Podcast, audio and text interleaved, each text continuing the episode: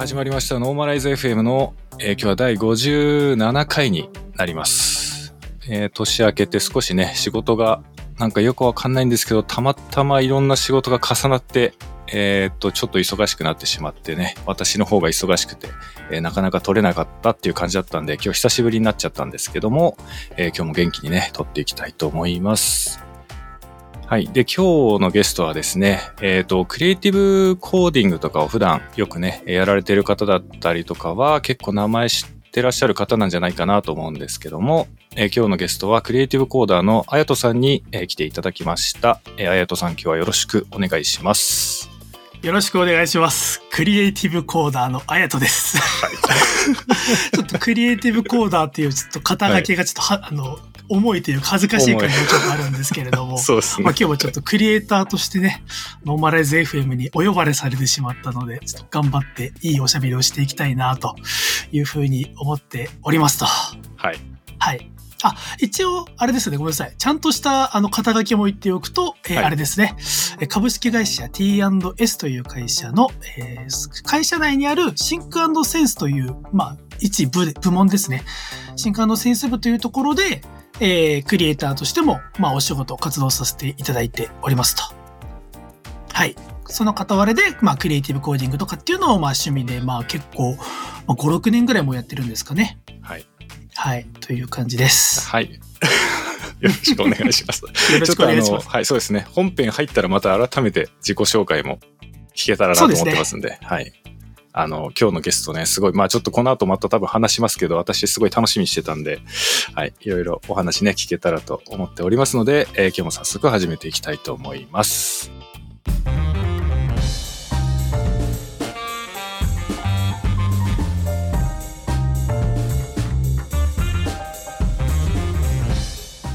はい。じゃあ、あやとさん、ちょっと、先ほどね、あの、所属とかについてはちょっと簡単に紹介もしていただいたんですけども、改めてちょっと、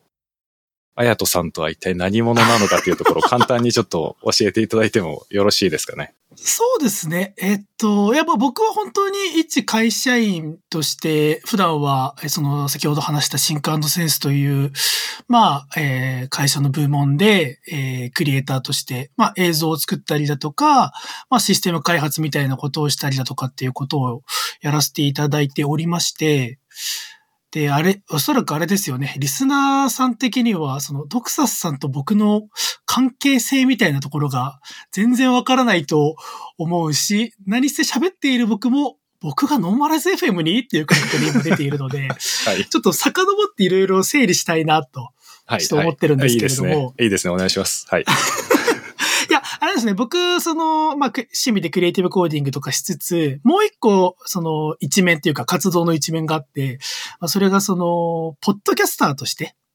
ドクサスさんがノーマライズ FM をやられてるように、僕も、それこそ5年ぐらい前から、えー友人の長谷川という男と、まあ、AM3 号館というポッドキャストを撮っていまして、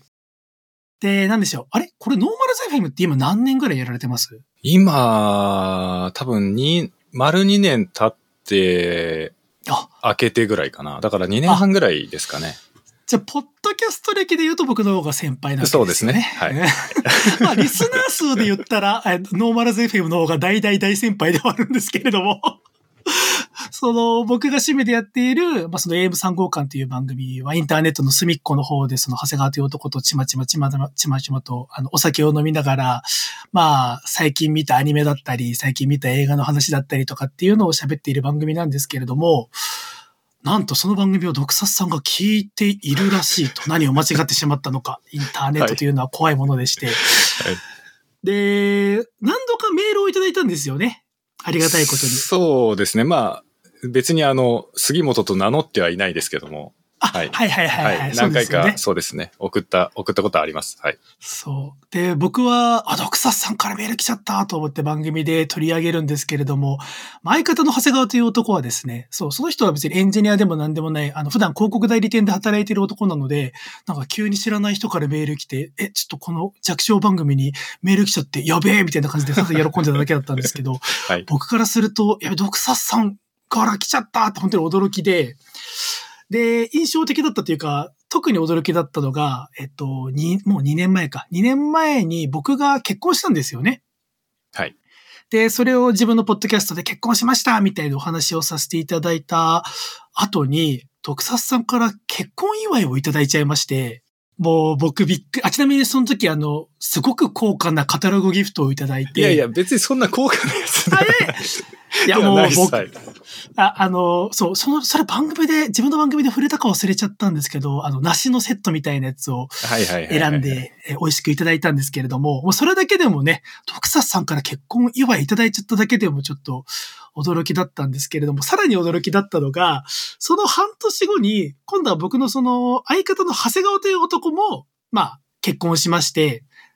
そしたら、ドクサスさん、なんでしょう？まあ、やっぱ優しい方なんでしょうね。その自分が聞いているポッドキャストの片方の、そのパーソナリティには送って、もう片方には結婚祝い送らないのは変だろうっていう義理でですね、あの、面識のない長谷川さんにもちゃんと結婚祝いを送っていただいて、まあ、この時もね、あの、長谷川さんもめちゃめちゃ驚いてました。いや、そうですよそうですサスさんからお。祝いもらっちゃったよみたいな感じで。はいはい。でも僕からしても本当に、いや本当にめちゃめちゃあの、驚きもありましたけれども感謝いっぱいいっぱいで、いや、ドクサスさん本当にいい人だなと思っていたら、えードクサスさんから、えー、あやとさんと、ちょっとノーマライズ FM 出ませんかっていうお誘いがそのタイミング、その前後ぐらいのタイミングで来ちゃって、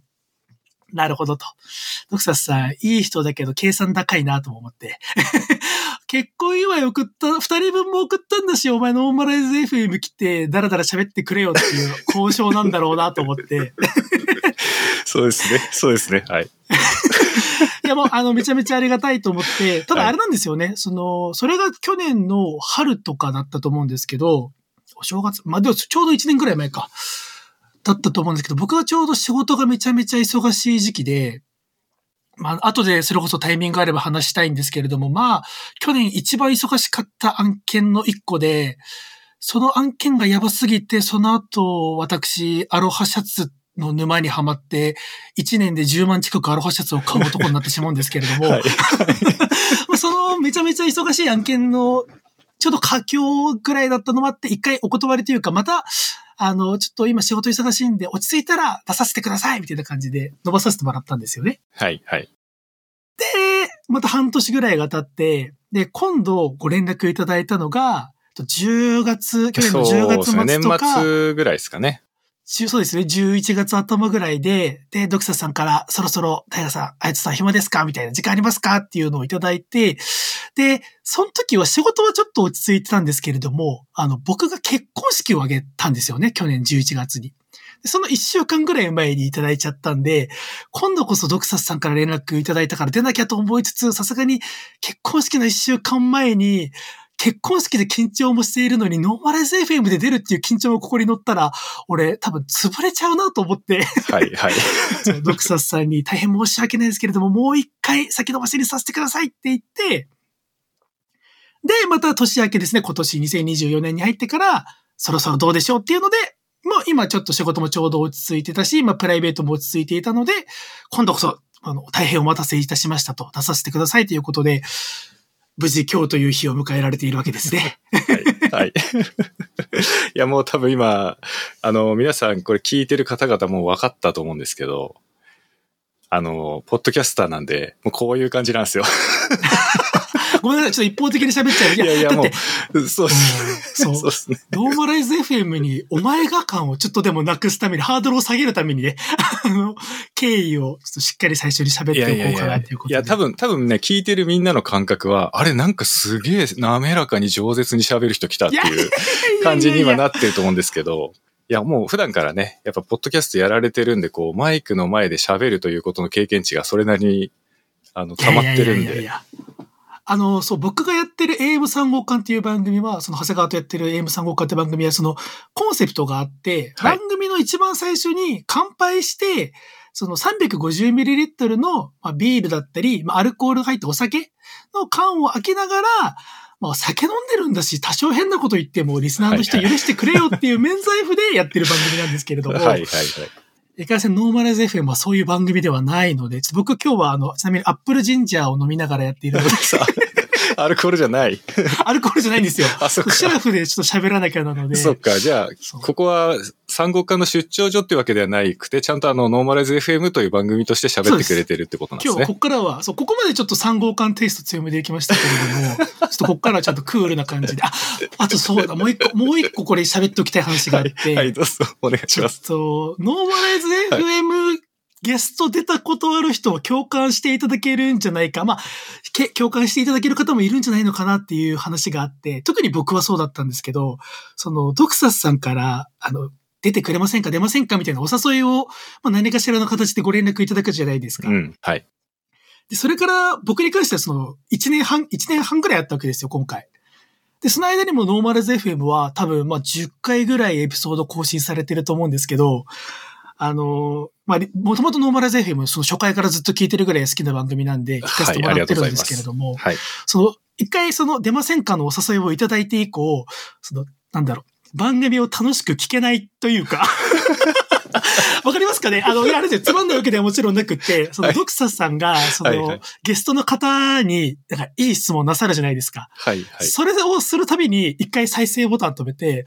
もし、これ、俺が聞かれた場合、俺なんて答えるだろうなっていうのを、一回整理して、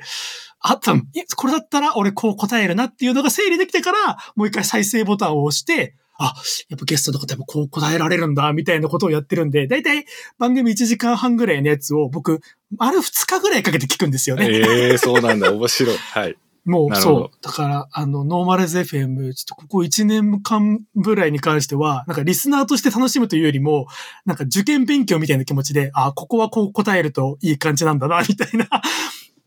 ちょっと収録前にもちらっと話しましたけれど、あの、橋本漠さんが出られた回あったじゃないですか。はい、はい。もうあれとかちょっと僕の中で噛み返しすぎて、もう、かれこれもう10回はさすがにまだ、あ、3時間ぐらいあったんで、さすがに10回は聞けてないですけど、うんもう5、6回聞いて、もう5、6回、もう何回も聞きながら、いやー、ドクサ、ババクさんもドクサスさんもいい話すんな。俺だったらなんて今の質問答えるだろうな、とかっていうのを、すごい考えながら考えながらっていう感じで。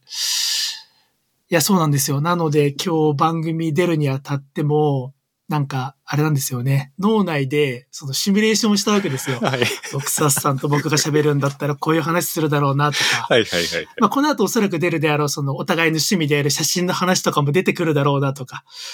で、多分、ドクサさんこういう質問して、そしたら俺多分こういう返しをしてっていうシミュレーションを、ここ一週間寝る前にずっとやってるんで、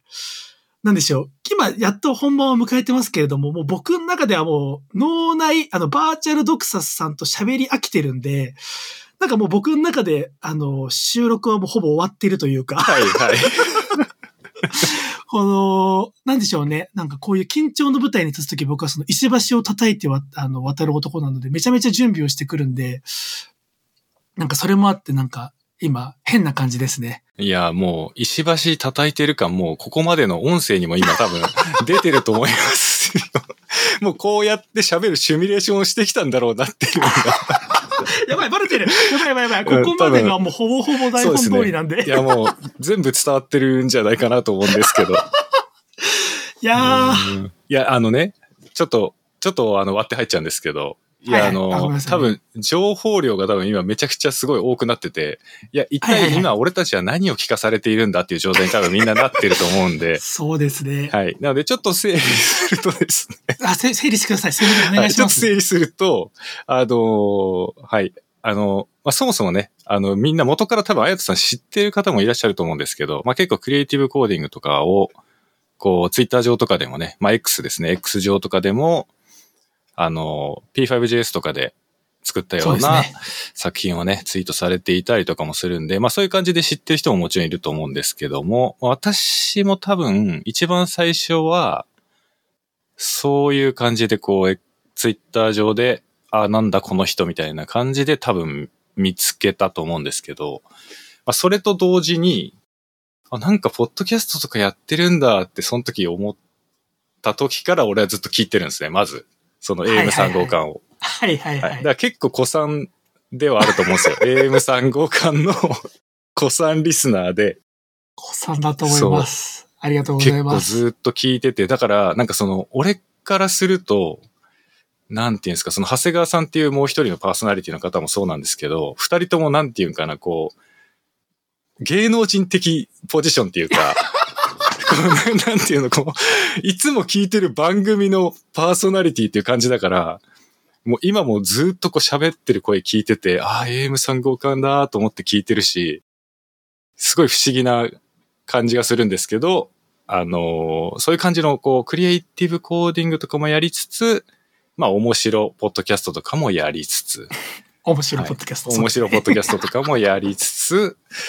はい。で、ポッドキャストでこう培われている、こう、なんていうんですか、マイク慣れがやっぱあると思うんで、多分聞いてるみんなもすっげえ滑らかに喋んなっていうのがね、多分伝わってるとは思うんですけど、まあそういった形で私とあやとさんの間では、まあ、直接会って喋ったこととか多分ないですよね、多分。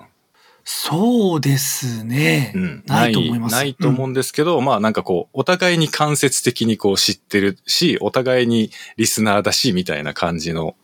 そうですね。お互いにリスナーの人めっちゃ面白いですね。そういうなんか距離感なのかなっていう感じで。で、まあ私がちょうど声かけるタイミングがどうしてもタイミングが悪くて、まあ伸び伸びになっちゃったっていうのはその通りではあるんですけど、まあとはいえ別になんか、お互いなんかこう、いやもう絶対出てくれないと困るんですけど、みたいなことは別に私の方もないし、あの、余裕がある時に出てくれればっていう感じでずっとお話ししてて、それでまあ今にありがたい。至るっていう感じでね。で、まあ結婚のそのお祝いとかは、なんていうか、さっきも言ったように、俺の中ではもう芸能人的ポジションにいるから、どうしてもその、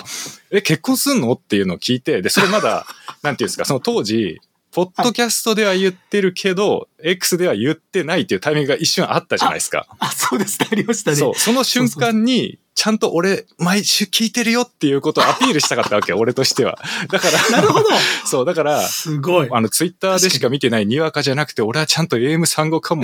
公開されたらすぐ聞いているっていうことを伝えたくて。いやー、嬉しいな。そう、めちゃだから、めちゃ嬉しいです。そう、だから、ま、なんかその直接面識はなかった。当時多分、全くその直接やり取りしたこととかほとんどなかったはずなんですけど、まあ昔多分スクールの関係でメールぐらいはね、やったかもしれないんですけど、その、そうですね。直接ツイッター上で喋ったりとか全然なかったんですけど、まあその時に、まあそういうなんかこう思いが溢れてしまって、まあお祝いしたい気持ちがもう溢れ出してしまって、まあそれでね、あなんか DM 送って、あの、でまあこちょっとこの話ほじくり返しちゃうんだけど、その当時、あやとさんが、その、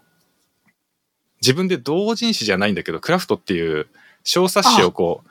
販売してて、で、それを、私、その、普通に、普通になんていうか、そのクリエイティブコーディングの作品として、まあアート作品的なか意味で私はまあ興味を持って普通に買っ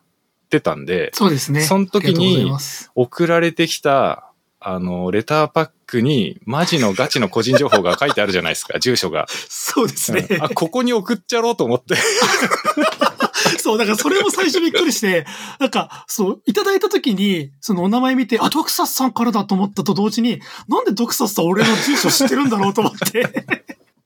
で、そう、その中にメッセージで、その、クラフト買った時の住所で、あの、送っちゃいましたみたいなのもいただいて、あ、なるほどと。そうそうそう事件、なるほど、そういうからくりがあったんだと驚いたのも覚えてますね。そうなんだよ。個人情報これで手に入れたぞ、つって。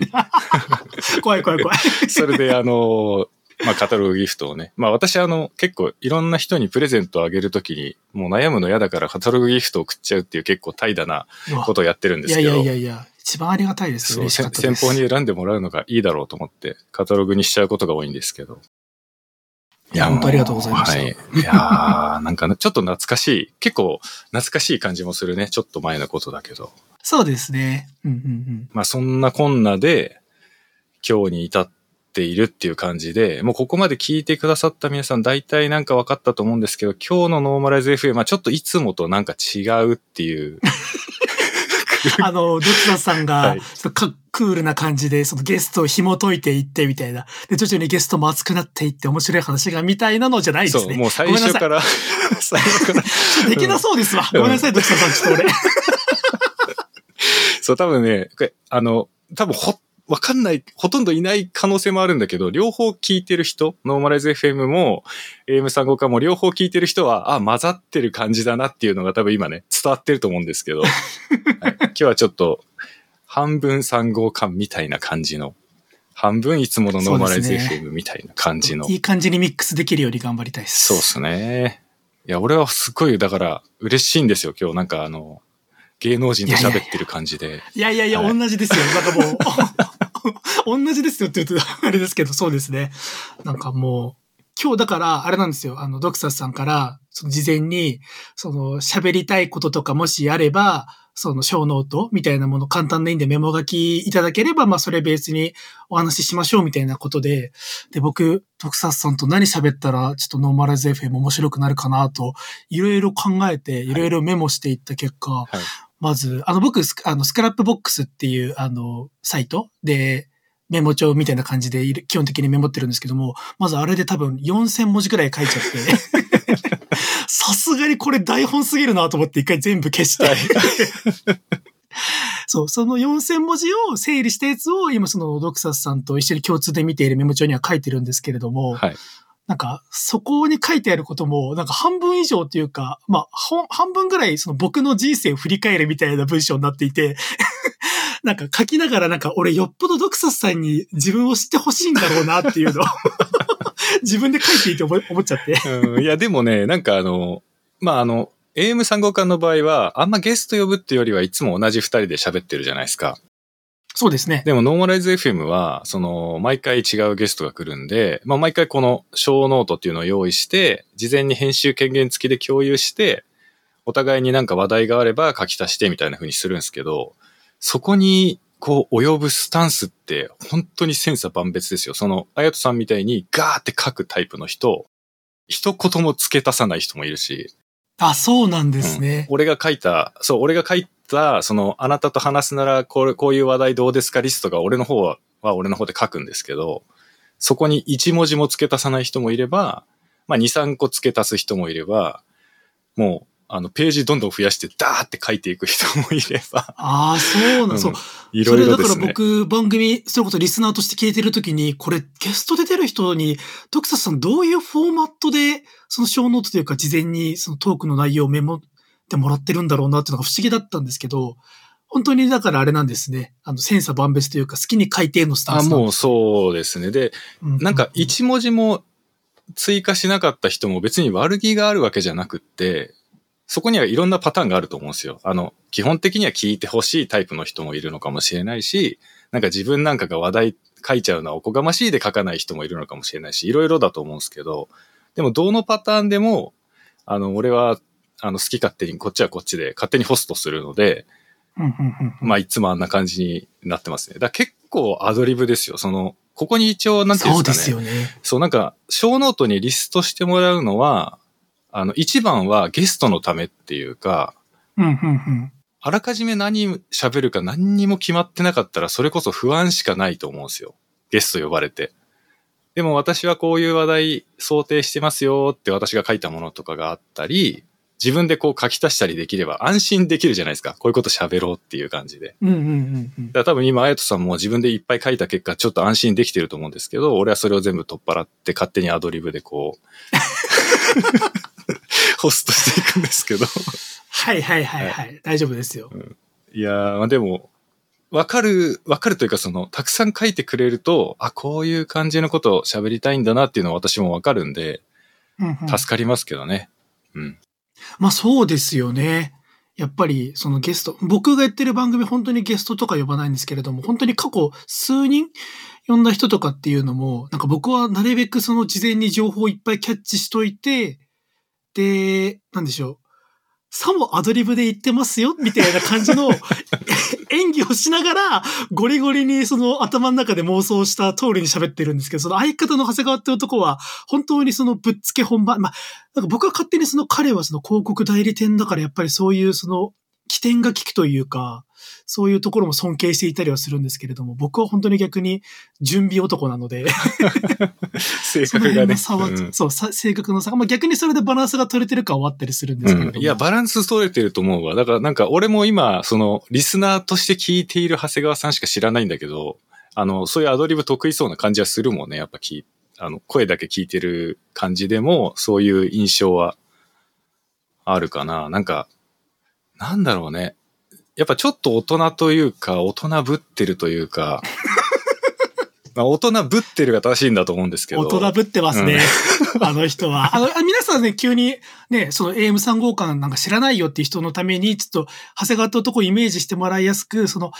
えーみんなの頭の中に住んでいるサブカル高身長クソメガネ男をイメージしてもらって、はい。で、その人をイメージしてもらったら、その人が、えっと、週末毎週映画館に行くか、パチンコ屋に行くかっていうので、長谷川完成します。いや、でも、長谷川さんを完成させるのには、あと一つ、あの、新宿でおっちゃんに切れて、喧嘩になりかけるっていう。新宿の二郎で、あの、めちゃくちゃ切れるっていう、そこのエピソードを、ありましたね。で、そのエピソードからパチンコにつながるから、そう。だから、その、これ全然あのパ、チリスナーだ。あの、AM 三国間知らない人にはちょっと全然わかんないと思うんですけど、その長谷川さんは新宿の二郎で休日に、唯一のその休日の唯一の癒しの二郎を食ってる時に、隣にいるおっさんに醤油をかけられる事件が起こって、で、一触即発の事態になり、ありましたね。そう、それでお、おじさんがまあ弁償するっつって、そのクリーニング代だっつって、まあ、ちょっとしたお金をもらって、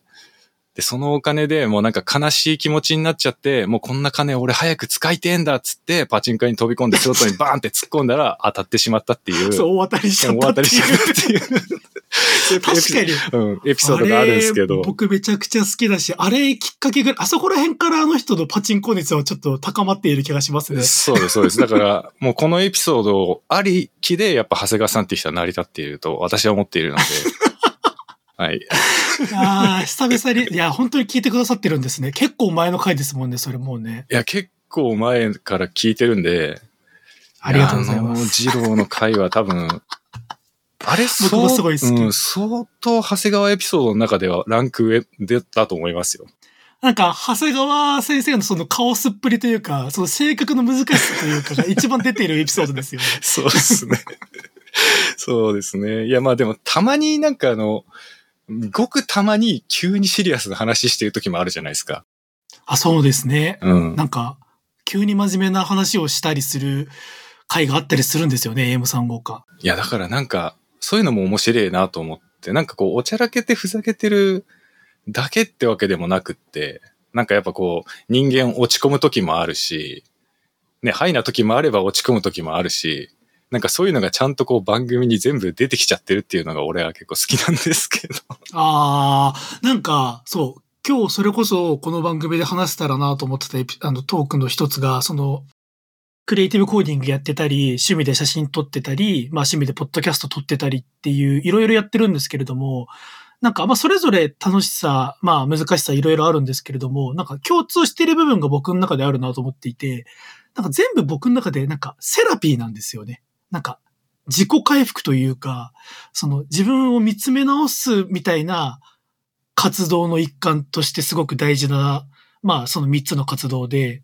で特にその AM3 号館っていう僕がやってるポッドキャストは、その長谷川という変わった男と、その週1ペースでダラダラ喋ることによって、なんかそのノーマルゼ FM とかでも多分あると思うんですよね。そのゲストの方と喋っていきながら、あ、喋ってて俺、俺ってこう思ってるんだとか、なんかそういうのを理解していく瞬間って、やっぱその喋、人と喋ってる時ってあるじゃないですか。はい。まあ別にラジオとか関係なくですけれども、それを特に感じれるっていう意味で、結構、おもし、あの、僕の中で大切な活動、面白い活動だなっていうので思ってますね。特にポッドキャストに関しては。いや、それは多分ありますよね。なんか聞いててもそれは思うし、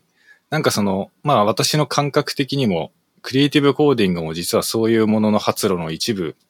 なんじゃないかっていうのも、なんかわかる気がします。うんうんうんううんん。そうなんですよね。ね、やっぱこう、例えばなんだろうな、すごい、俺作品作りてーとか、もっと表現してみたいな気持ちでやってる時がゼロではもちろんないけども、それだけでもないですもんね、多分。作品を作るっていうことが。そうですね。なんか、すごい作品を作りたいみたいな気持ちっていうのは、それこそ、なんかやり始めの頃とかはありましたけれども、ここ最近に関しては、あんまり、なんかどちらかというとその、ストレス発散ともちょっと違うんですけれども、今自分が何を考えているのかとか、何をいいと思っているのかっていうのを確認する活動みたいな。イメージなんですよね。でもなんか、そもそものその始まりはどんなところからやってみようになったんですか？えっと、それは、クリエイティブコーディング、クリエイティ P5JS とかですか？ブ、そうですね、クリエイティブとか、まあもうちょっと広くその今仕事で扱ってるようなこととかも結構グラフィックス寄りなこととかやられてると思うんですけど、なんかその結構小さい頃からずっとこういうのが好きだった延長線にあるのか、それともまあ大人になってから興味を持っ何かのきっかけがあったとかっていうとどういう感じが始まりだったんですか？それで言うと、あの、一個大きなきっかけがあって、あの、映画なんですよね。うん。で、その映画っていうのが、その僕が社会人になって、えっ、と、まあちょっと僕社会人になる経歴もちょっと変な形で、えっと、大学院に一回入学して、大学院入って、ちょっとして、あ、俺大学院でやっていけないわってなって、大学院でやっていけないわというか、その研究職向いてないわって気づいて、就職活動をして、で、その、当時仙台にいたんですけれども、その横浜に来て、で、エンジニアとして働き始めるんですけれども、そのエンジニアとして働き始めて、しばらく経った時に、その、小学校の時の同級生の女の子が、えっと、Facebook で、今度映画を撮るんで、クラウドファンディングで、ちょっと、お金集めてますみたいなことを投稿していて、はい。で、僕その子とめちゃめちゃ仲良かったわけではないけれども、まあ何度か喋ったことある。なんかクラブ活動とか、その、や、一緒にやったことあったなぐらいの距離感の子だったんです、ですけど、その子が映画撮るっていうんで、まあなんか、頑張ってるっぽいし、ちょっと応援するかの気持ちで、まあ5000円ぐらい、なんかそのクラウドファンディングして、で、そこから1年ぐらい経って、で、僕の中でその、こんな感じでエンジニア人生が続いていくのかな、みたいな。まあなんか嫌だなというよりは、なんか割とそのエンジニアっていう職業に慣れてきたぐらいの時にその子が、そのついに映画できましたっていうんで、そのクラウドファンディングしてくださった方は、その試写会来てくださいっていう招待をもらったんで、で、もう今なくなっちゃいましたけれども、アップリンク渋谷っていう、そのちっちゃい映画館、ミニシアターみたいなところに、その休日夜見に行って、で、その子の映画見たんですけれども、なんか、それにすごい食らっちゃって、うんで、その映画の内容に食らったというよりは、その自分が知っている、その僕の中のイメージはその小学校の時の彼女なんですけれども、その子が、そのいろんな人を引き連れて、いろんな人とコミュニケーションを取って、この一個の長い作品を作ってるっていうことにめちゃめちゃ食らってしまって、で、なんか、なんとなくこんな感じでエンジニア人生やっていくんだろうな、50、60までみたいな感じで思っていた、その、なんか、その、社会を舐めていた自分にすごいイラ、苛立っちゃって、はい、はい。そう、今でもめっちゃ覚えてるんですよ。そのアップリンク渋谷からその渋谷駅戻る中、なんかその時急に台風が来て大雨で、で、本当はその試写会終わった後に、その子のところに行って、なんか、いい映画だったよ、みたいなこと一言言おうと思ってたんですけれども、なんか映画のエンドロール見ながらもそういうことを考えちゃって、うん。もうその子に何にも挨拶とかできずに、まあ、泣いてはいないけれども、それこそ雨でびしょびしょになりながら、家に帰って、なんか、なんかやらなきゃと思って、で、その時に偶然、あの、SNS でタッチデザイナーっていうツールを知ったんですよ。はい、はい。で、今も、今活動どういう形になってるのかちょっとわかんないですけれども、まあ当時企画が走り始めだった TDSW ですね。はい、はい、はい。TDSW の第4回とかっていうのを、今度、東京のどこどこでやりますみたいなのを、まあ、えー代表だった成美さんが募集してたんで、タッチデザイナーってあんまよくわかってないけれども、なんか、なんとなく興味あったから、行ってみようって言って、そこで勉強して、それこそ成美さんとかとも仲良くなって、で、タッチデザイナー、それまで全く CG とかそういうもの、何の知識もなかったんですけれども、そのタッチで何かしら作品を作って、で、毎日1作品インスタグラムに上げるっていうのを半年ぐらいやってて、で、それこそそのタッチデザイナーのその公式の人とかともちょっとつながるようになってて、いろんなイベントとかお呼ばれしてってっていう流れで、で、今度はそう、TDSW 主催で、その、またイベントをやるっていうんで、ちょっと、あやとさん今度講師として出てくださいよ、みたいなことになって、はい。でめめちゃめちゃそれが嬉しくて、その自分が勉強として、文科生として入ったところで、今度はその講師として立ってほしいって言われたのが、割とそれも嬉しくても感慨深くって、で、その勉強会に行った時に、その僕の講座とは、僕のタッチデザイナーの講座とは別で、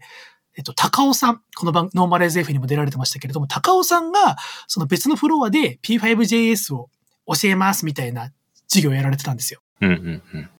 で、ちょっと話がまた前後しちゃうんですけれども、実は僕大学時代にちょっとだけ Processing をやっていたんですよ。なんなら、プログラミングとの出会いというか、僕がプログラミング楽しいって思えたきっかけは Processing だったんですけれども、その、でも大学の本当にその大学1年生の秋秋とか冬ぐらいにちょっと2、3ヶ月熱中したぐらいで、それ以降ずっと触れてなかったプロセッシング、まあ、P5JS があって、で、その時をずっと過ぎてって、その高尾さんのイベントで、で、僕はその上の階でタッチを教えて、で、時間が余ったんで、なんとなくその一回行って高尾さんの授業ボケっと聞いて、ああ、P5JS ってあったの懐かしいな、みたいな。で、僕の中では、やっぱ Processing って今でもそうですけれども、そのプログラミング入門、入門みたいなポジションじはゃないいですか。はいはい、そうですね。うん、教育目的がやっぱ最初のスタートとしてもあったんで、まあ、 Processing ってやっぱそういう入門だよね、みたいな感じで高尾さんの授業を聞いてたら、高尾さんの作るグラフィックがめっちゃかっこよくって、はい。え？Processing かっこいいじゃん !P5JS かっこいいじゃんってなって、そのタッチと並行して、また P5JS で何か作品を作るっていうのに、あの、また熱中し始めてっていう感じで、あの、今現在も、まあ、あの、ずっと継続、あの、辞めることなくってわけではなくて、曖昧も休みとか挟みつつですけれども、その何かしらクリエイティブコーディング、コードを書いて何かしら作品を作るっていう活動を続けていますね。うん、なるほど。なんか言われてみたらちょっと高尾さんと絵の方向性似てるとこあるかもしれないですね。いや、もう高尾さんリスペクトは大きいですね。確かに本当に。ちょっと似てるかもしれない。言われてみれば同じイズムを感じるかもしれない。もう高尾さんのあの OpenProcessing。高尾さんと、もう名前出しちゃうと、高尾さんと、おかずさんと、あと千爆さん。あの、この3人、まあ、その P5 とか Processing で何かしらやってる方は、まあ、名前聞いたことある3人だと思うんですけれども、この3人の作品からはめちゃめちゃインプレッション、影響を受けてますね。うーん、なるほどね。じゃあ結構、その、なんだろうな、なんかやっぱり、い今の話だと、まあ、結構一番最初はこう、湧き上がる情熱じゃないけども、俺もなんかやんなきゃっていう、こう、焦りと、焦ると何なんだろうな、なんかすごい複雑な感情がうわーって押し寄せてきた瞬間が一番最初のきっかけではあったっていう感じで、で、今はもう、どちらかというと、こう、やれるときにガス抜きみたいな感じでやるっていう方がなんか増えてきてるっていう感じなんですかね、今の。ああ、そうですね。その意味ではなんか割と、その当初あった何者かにならなきゃ俺もみたいな情熱 とはまた別のベクトルで楽しんでるって感じではありますね。うーん、なるほどね。なんかじゃあ、あの、クラフト作った時とかは、なんかどういうきっかけだったんですか？その冊子をわざわざ作って、それを販売してっていうのは、なんかどういうきっかけなんですか？そうすると。ああ、でもなんかクラフト、自分の作品集作ったのが、その辺の過渡期、自分の中のその、なんだろう、燃えたげるものみたいなものが一回落ち着いたフェーズというか、なんか、これまで勢いでなんとなくバーって作ってきたものっていうのを振り返ってみると、なんか自分ってものが見えてきそうだなっていうのを、なんかぼんやりと感じて、それまではただ、ただ量産する、ただなんか新しいグラフィックを作る、ただツイッターでいいねを稼ぐみたいなことを考えていたんだけれども、はいはい。なんか、あれ？たもしかしたら、なんか、俺がやってることって、そんなになんか、が、がめつく、インプレッション稼ぐためだけに頑張るにしちゃ、もったいないぐらいいいものを作れてるんじゃないのかな、みたいなことを自分である時思って、で、ちょっと形に残したいな、みたいな。で、それは、その、なんか販売してお金儲けとかっていうつもりもそんなになくって、まあ、そういう、そういうことをするほどの部数も発行せずに、ご多分50部、60部ぐらいしか作んなかったんですけれども、どちらかというとその形として残しておいて、10年、20年経った時に自分が振り返れるようにするみたいなイメージがすごくあの作品は大きかったですね。うーん、なるほどね。なんか、その、クラフト、私がこう、買わせていただいたタイミングって、なんか、その、ちょっと急に自分の話しちゃうんですけど、その私の中ではこう、あんまり、なんていうか自分がアーティストだよっていう自覚、まあ今もあんまりないし、こう何か作品を作ってやろうみたいな感情ってもともと結構希薄というか、あんま強くないなって自覚、自分の辞任としてはそういうふうに思ってるんですけど、なんかあのクラフト見たときに、あ、なんか紙にするだけで全然違えなって思ったんですよね、単純に。その、なんかか、買う、買うっていうのも、なんかこう、そういうアート作品めっちゃ好きだからもう出たら、見つけたら買えるものを全部買ってますみたいな感じじゃ全然ないし、なんかたまたまだったと思うんですよ。もしかしたらツイッターでそういうのを見かけないままだったら気がつかなかったかもしれないぐらいだし、たまたま見つけて、あこんなんやってるんだ、面白いなと思って、なんとなくふんわり購入したっていうだけだったんですけど、まあでもなんか届いたの見てみたら、なんかその、プログラムで作ったグラフィックスが紙にすられて物理の世界にやってきて、それが何なんですかって言っちゃったらそれまでなんだけど、なんかこう、物理的に存在していることの価値みたいなのが、なんかあるなって思ったんですよね。あれ見たときに。なんかそういうことやってみようってなった背景、その、例えばウェブサイトにまとめて掲載するで満足もできたかもしれないのに、あえて本にしたっていうのは一体何だったんだろうなってちょっと聞いてみたいっていうのはあったんですよね。あ、でもそれはちょっと僕の中で、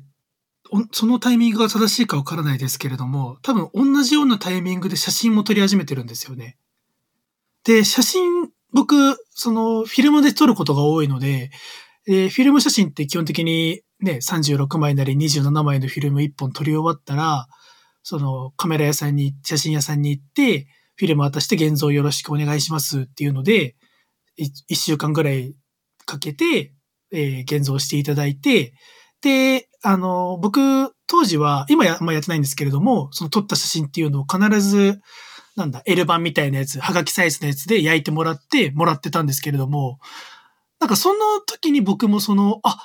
なんか今まで写真ってデジタルで見るものだったんだけど、なんか物理としてあるってだけでこんなになんかやっぱ物としてあるっていうだけでこんなに感じ方違うんだっていう衝撃を受けて。はいはいはい。なんだろう。それも結構だから自分のその全然 P P5 とかクリエイティブコーディングと写真を全然そのメディアとしては違うけれども、その今の時代なんだデジタルとしてそのスクリーンの中で見るものなんだけれども、紙だったりその物理にしてみることで、なんて言ったらいいんでしょうね。まあ多分これドクサスさんとかだったらそのね、写真集とかご自身で作られてる人だったらよりわかると思うんですけれども、やっぱ感じ方がなんか全然違うじゃないですか。同じ写真一枚で、そうですね。そうですね。そうそうそうそうそう。それもあって、その自分の単純にウェブサイトで作ったものをポートフォリオサイト作るぞとかっていうよりは、クラフトみたいな作品集としてものとして欲しいなっていう感情がありましたね、あの時は。なるほどね。いや、なんか一緒に写真入れて送られてきてたんですけど。そうですね、そうですね。あれ多分、購入者の方にみんなに入れてたんですよね。なんか、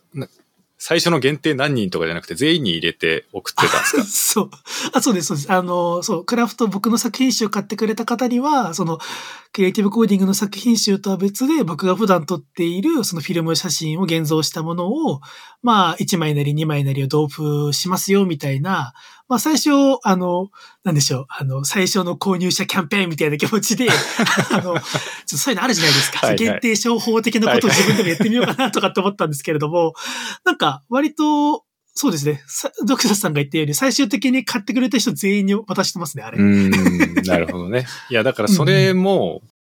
うん、なんて言うんだろう、その当時の自分、当時の私は写真もやってなかったし、その、言うほど、こう、アートとか、クリエイティブみたいなものに自分が寄ってるとも思ってなかったから、ああ、なんか写真とか一緒に入れてんだ、おしゃれだな、ぐらいにしか思わなかったんですけど、なんかい、今はなんかわかる気がするんですよ。一枚入れてあることの意味というか、そこに何があるのかってなんとなく自分でもわかるんですけど、やっぱ当時はちょっとわかんなかったなだから、うん、なんか、それでなんて言うんかな、これまた後で喋るかもしれないけど、その写真の良し悪しってわかるわかんないってあると思うんですよ。はいはいはい。あるいは、いい悪いなんてないかもしれないじゃないですか。写真の良し悪しって。それこそ人によって全然感じ方も違うし。だからなんかこう、写真が入ってて、その写真がいい写真かどうかっていうのは基本的には関係なくって、それを見て何を感じるかっていうことしか多分言えないし、で、その、そういう文脈で言うと当時の私はあんま何も分かってなかったなって、なんかおしゃれなことやってんなぐらいにしか思ってなくて、この写真に何が、何の意味があるのかなとかあんまり考えたりしなかったんですけど、まあでも今思い返してみると、あの写真が入ってるっていうのは、なんか、粋な計らいだなとは思いますけどね。うん。そうですね。そう思っていただけると嬉しいと思いつつ、でも確かにドクセスさんが言うように、あの、謎ではありますよね。謎、そうそうそう。なんで入ってんあの写真が同封されてるというのは、そう、僕の中ではやっぱり、あの、割とあの時点で、今、最初、ちょっと前にも話したように、どっちもその自分を振り返る、その自己セラピー的な効果というか、ものとして同じような存在だったんですよね。はい、コードで何か作るのも、写真を撮って、その僕が街で歩いて、ね、あの、落ちている葉っぱ撮ったりするみたいなものとかっていうのも、なんかほぼ同じものみたいな感じだったんで、あんまり違和感なかったですけれども。そう、あれ多分、いきなり送られてきた側は、これ何なんだろう。確かに、うん、これ、いや、これも作品の一部なのか、ただのおまけなのか、みたいな、こう、勘ぐってしまうというか、まあ、それも含めて面白いなって俺は今だったら思うけど、当時の俺は、あ、なん、なんか写真とか入れてんだ、ふーみたいな感じで。で、これはね、あの、ちょっとまた、あの、AM3 号館知らない人にはちょっと伝わりにくい話になっちゃうんですけど、一緒にね、クッキーが入ってたんだな、これが。もうこれがもう、面白かったんですよ。クッキーなんか、そうです。入っちゃってんな、と思って。そのクッキーの話もありますね。ああ。そうそうそう。湘南クッキー。そう、湘南クッキーが入ってて、長谷川さんがあの、AM3 号館で、君郵便物に食べ物入れちゃダメだよ、つって。言ってそうそうそうそう。送られた方がびっくりしちゃうよ、って言ってたんですけど。意味不明ですね、確かに。自分で、自分で振り返るって意味不明ですよね。あの、作品集、コード書いたアート作品なのに、同封されてくるのがよくわかんない街の写真とクッキーっていう。何なのこいつっていう。いや、だからね、いや、俺もう本当にね、そういうバカなとこも含めて好きなんですよ、俺は。本当に。確かにな、うん、いや、ちょっとね、だからなんか、なんて言うんだろうな。なんか AM3 号館の魅力も今の話と似たような感じで、なんていうか聞いてて別にめっちゃためになるわけでもないし、うん。なんかすげえこう、例えば芸人さんのラジオ番組みたいなエンタメ性があるわけでもないし、なんかこう、20代から30代ぐらいの若者ともおじさんとも言えないようなぐらいの人たちが、なんか日々起こってることをただ喋ってるだけっていうこの、バカなこともあるし、そう、ねそう、バカな話してることもあるし、下の話してることもあるし、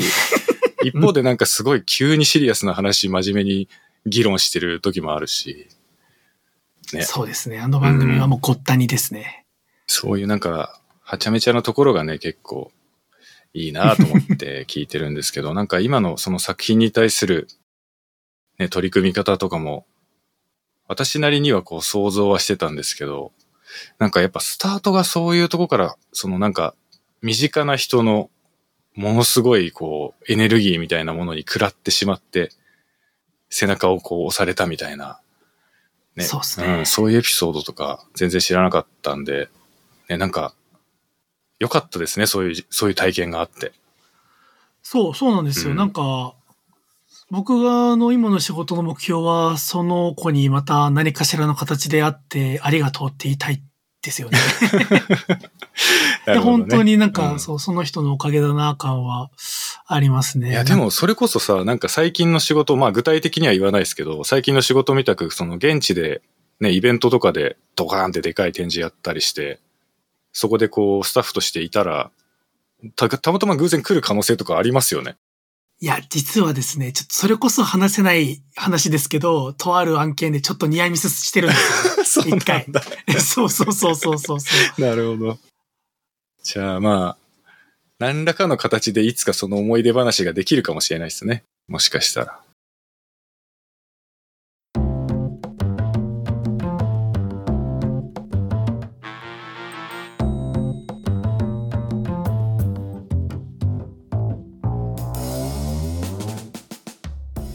そうですね。そういう、まあでも本当にその子のおかげでこういう何かしら作るみたいなことを始めたから、いろいろ物の見方も変わってきたな、みたいな。なんかそれこそ、あの、僕もなんかすごいアートに興味があってみたいな人間ではもともと全然なかったので、なんか本当修学旅行とか研修とかで行く美術館ほどつまらない場所はないなと思ってた人間が、なんかでも自分で何かそのものを作るようになってから、すごいそういうところに行くのが楽しいというか、最近週末何かしら美術館とかその写真館とかみたいなところ行ってるような人間になってるので、そういう意味でも大きく変わってます、変わりましたね。うん、なんかその普段出かけていくモチベーションって、どういう、どういう動機があるというか、何のために出かけていくんですか、それは。何の、何の、あれがあるかって言われるとちょっとむずいっすね。あの、なんでしょう、友達のいないアラサーの男、むしろ何もすることない土日、何、むしろみんな何してるんだろうみたいな。むしろみ、そう。あ、なんかこれもあるんですよ。なんかクリエイティブコーディングとか、まあ僕とかはそんなないですけれども、なんかめちゃめちゃね、あの作品とか作られてる、それこそむしろお、おおそらく推測ですけど、高尾さんぐらい作られてる人とかだと、うんうん。あの、どうやったらそんなに頑張れるんですかとか、どういうふうにやれば、その、たくさん作品作ったり、集中できたりできるんですかみたいな質問。まあ、僕もそれこそ多少受けたことがあるんですけれども、なんかむしろ、むしろ逆にそういうのがない人って何してるんだろうな、みたいな 気持ちがすごいあるんですよね。うんまあそうですね。まあでも、なんか、その、今の質問のニュアンス的な部分で言うと、なんかこう、やっぱなんか作品につなげようとか、そういう背景みたいなものがないと、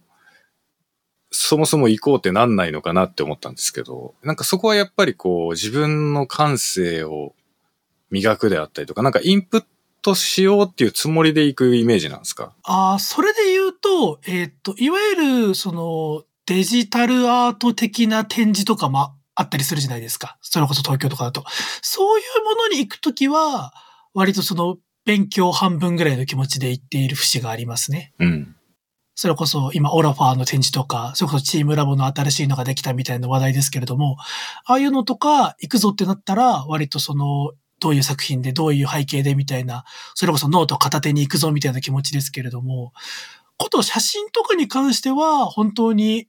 あの別にインプットとかあんまり意識することなく、ただ楽しみに行きたいというか、なんだろう、その、いわゆるデジタルアートとかより写真の方がなんか、その人がわかるというか、うん。はい。感じがするので、なんか、そんなに、あの構えてもないですね。ふらーっと行きますね。えー面白いな。じゃあ、本当になんか、言ってる通りなんですね。その、なんか楽しいことを、まあ楽しいっていうかやること、まあ別にないし、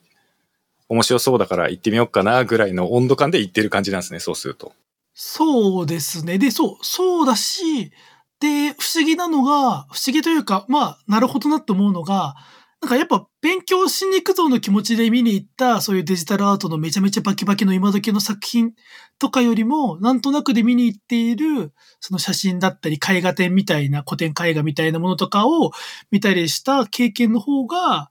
まあ仕事、直接的ではないですけれども、その仕事だったりとか自分の制作に影響を与えている気うがします。ーん。なるほど。いや、それ面白いな。なるほど。うんうんうん。確かに、ね。それもなんか僕、こうんこ半年ぐらいで割と自分でも意識してて、あ、なんか、そうだな、みたいな。どちらかというと、アイデンティティとしてそういうものの。まあだから、あの、むしろ、これはなんか特殊能力というよりは、言われてみればそうなのかな。逆にこの業界の人たちがみんな見ているようなオラファーだったり、そのチームラボのすごいやつとかっていう、みんなが見ているものではないところで、やっぱその個々の変わり種みたいなところ、個性みたいなところが出てくるってなると、やっぱりその僕の場合は、その、いろんな写真見に行ったりだとか、そういう風景見に行ったりだとかっていうところが大きいのかなというふうには、ちょっと思ってますね。うん、なるほどね。いや、いいっすね。その話はすごく、いろんな人に聞いててヒントになる話なんじゃないかなって思うけど、まあ人によって何が良質なインプットになるかって人によって違うと思うけど、そういう磨き上げ方というか、そういう風にして自然に磨かれていくっていうのはなんか、より自然体な成長みたいな感じがあって、すごくいいなって思いますけどね。うん。なんでしょう。あの、静かな場所が好きなんですよね、とにかく。うんうん。静かな場所ってなると、やっぱりその自然と美術館みたいなところだったりとか、あと、その、なんか、めちゃめちゃ美術館行ってる人間ってほど美術館行ってるわけではないんですけれども、どちらかというと、より行ってるのは古本屋さんとか、本屋が昔からとにかく好きで、あの、それはなんか割と父親だったり母親の、まあ父親か、父親の影響が大きいんですけれども、何かしら休みがあるととりあえず本屋行くかっていう親父だったので、その本屋でボケーっと、あの、興味のないコーナーとか散策していて、そこでなんか、お、ちょっと気になるな、この表紙みたいなので、手に取った作品だったりだとか、まあ雑誌とかも含めてですけど、雑誌とか漫画とかで、あの、インプット、インプットっていうほどわけじゃないですけれども、なんか、感動したりするみたいな、面白いじゃんと思ったりするみたいなのが多いですね。いや、なんか、まあこれももし機会があれば聞いてみたいと思ってたんですけど、その、結構なんだろうな。まあこれはその、ポッドキャストとかじゃなくて結構どちらかというとブログとかに書かれてると思うんですけど、その数学に突然目覚めてみたり、その哲学に急に目覚めてみたりするじゃないですか。そうですね。うん、なんかそういうこう散漫なところってもしかしたらそういう子供の時の体験から来てる部分もあったりするんですかね？そうかもです。僕は、なんでしょうね。好奇心旺盛なんですよね。自分で言ってるとあれなんですけれども、ちょっと、ちょっと興味があったら、なんか必ずちゃんと知っておきたいな、みたいなところがあって、そう。で、そうですね。大人になってから数学とか哲学とか建築とかめちゃめちゃ熱高く勉強していますね。うん。なんかそれは急に、急になんか楽しくなっちゃうんですか？その、やり始めるっていうのは。まあなんか、なんか日常的なふとしたきっかけがあるのかもしれないし、こうなんて言うんだろうな。だんだん敷地を超えるまでだんだん実は長い年月をかけて積もってきたものが急に決壊してやる気になるのかもしれないし、その辺はちょっとわかんないですけど。あ、でもそれで言うと、その、決壊パターンですね。決壊パターンが。そうよくあるのが、そう今のその最初のクリエイティブコーディングでもそうだし、まあ、写真とかもいろんなもの含めて、なんかやってるんですって言うと、何がきっかけなんですかって言われ、いう質問あるじゃないですか。別に何かきっかけだったことって一度もなくって、どちらかというとその長い年月をかけて、ちょっとずつ自分の中で溜まっていったものが、ある時、パーンって開くみたいな感覚が大きくって、なんかむしろあれなんですよね。その、何々さんが好きって言ってたんで僕も始めましたみたいなのって、例えばなんだろう、ドクサスさんの影響で、あの、WebGL、GLSL やってますって言った時に、なんかすごい自分の中の責任の半分をドクサスさんに押し付けてるような感覚があって、それは別に悪いことではない。責任って言葉使うのがあんま正しくはないですけれども、もっと言っちゃえば、じゃあ例えばじゃあ俺がそれでシェーダーアートでめちゃめちゃすごくなった時に、きっかけの半分はでも俺ドクサスさんに持ってかれちゃうのか、みたいな。そうじゃなくてなんか僕の中でちょっとずつ地層みたいに重なってったものみたいな、いろんな人の影響、そういうことドクサスがいろんな人の影響の結果、たまたまその、ぴょろって生えた芽が、今は数学に向いてたり、今は哲学に向いてたり、みたいな感じだったりするんで、何か大きなきっかけみたいなものは、まあそれぞれのその目が入る瞬間みたいなやつはもちろんあるんですけどね。はい、はい、はい。そう、なんか、えっ、ー、と、数学に目覚めたのは、えっとね、2年ぐらい前に、えー、東工大の数学の教授、あの、加藤先生っていうすごい有名な先生がいらっしゃると思うんですけど、その先生がなんか、えっ、ー、と、ニコニコ動画かなんかで、ニコニコ動画じゃなかったかな。まあ、なんかウェブのコンテンツで、えっ、ー、と、この夏でガロア理論を完全理解しようみたいな講座をやられていて、はいはい。で、ガロア理論って、あの、僕全然数学専門じゃなかったんで知らないんですけれども、ただガロア理論って言葉だけは知っていて、それがなんでかっていうと、あの、中学生の頃に親父に勧められて読んだ、栄光なき天才たちっていう漫画があるんですよ。はい。栄光なき天才たちって漫画は、その知ってる人、なんかマニアの中では結構有名なんですけれども、その毎回毎回いろんな、その歴史上の偉人、偉人を取り上げるんだけれども、そのいわゆる織田信長みたいに、教科書で太字になるような人は取り上げずに、ちょっとその2番手3番手というか歴史の陰で書かれちゃった人をフューチャーするっていう漫画で、である時そのガロワがそのピックアップされた回があって、で、僕中学生の時に、なんだガロワって、数学者なんだって言って読んだんですけれども、そのガロワの人生があまりに衝撃的すぎて、そうですね。そう。で、僕は、なんか、そのガロア理論を当時中学生だったんで勉強する気もなかったんですけれども、でもなんか、ガロはすげえって思って、で、そのことだけ覚えてて、で、25、6の時にその加藤先生が授業やるって言うんで、あ、じゃあちょっと見てみるかって言って、その講座を見始めた時に、なんかいきなり軍論の話をし始めて、なんか軍論の、なんか基本的な、まあ、純同型定理がどうこう、どうどうのこうのでとかって言われた時に、あ、やばいみたいな。あの、スタートの時点でもう俺ついてけねえわってなっちゃって、で、そこでなんかその僕の中のそのダムが決壊して、ちょっと数学もう一回ガチで勉強してみっか、みたいな感じになって、なんか大学数学の参考書とかっていうのを、その僕大学時代に数学科だった友達とかに、もう何年ぶり？もうそれこそ6、7年ぶりに Facebook で DM して、ちょっと今数学勉強しようと思ってるんだけど、なんかおすすめの本ありませんか？とかっつって、じゃあまずあの最初にあの大数学やるんだったら、まず集合論の勉強した方からした方がいいよとかって言われて、じゃあ集合論の本買ってとかっていう風な感じで、ちょっとずつ勉強していってみたいな感じでしたね。うん、なるほどね。いや、だから、なんか、ちゃんと話が繋がってる感じがするな。なんかその、やっぱり、普段からいろんなものを、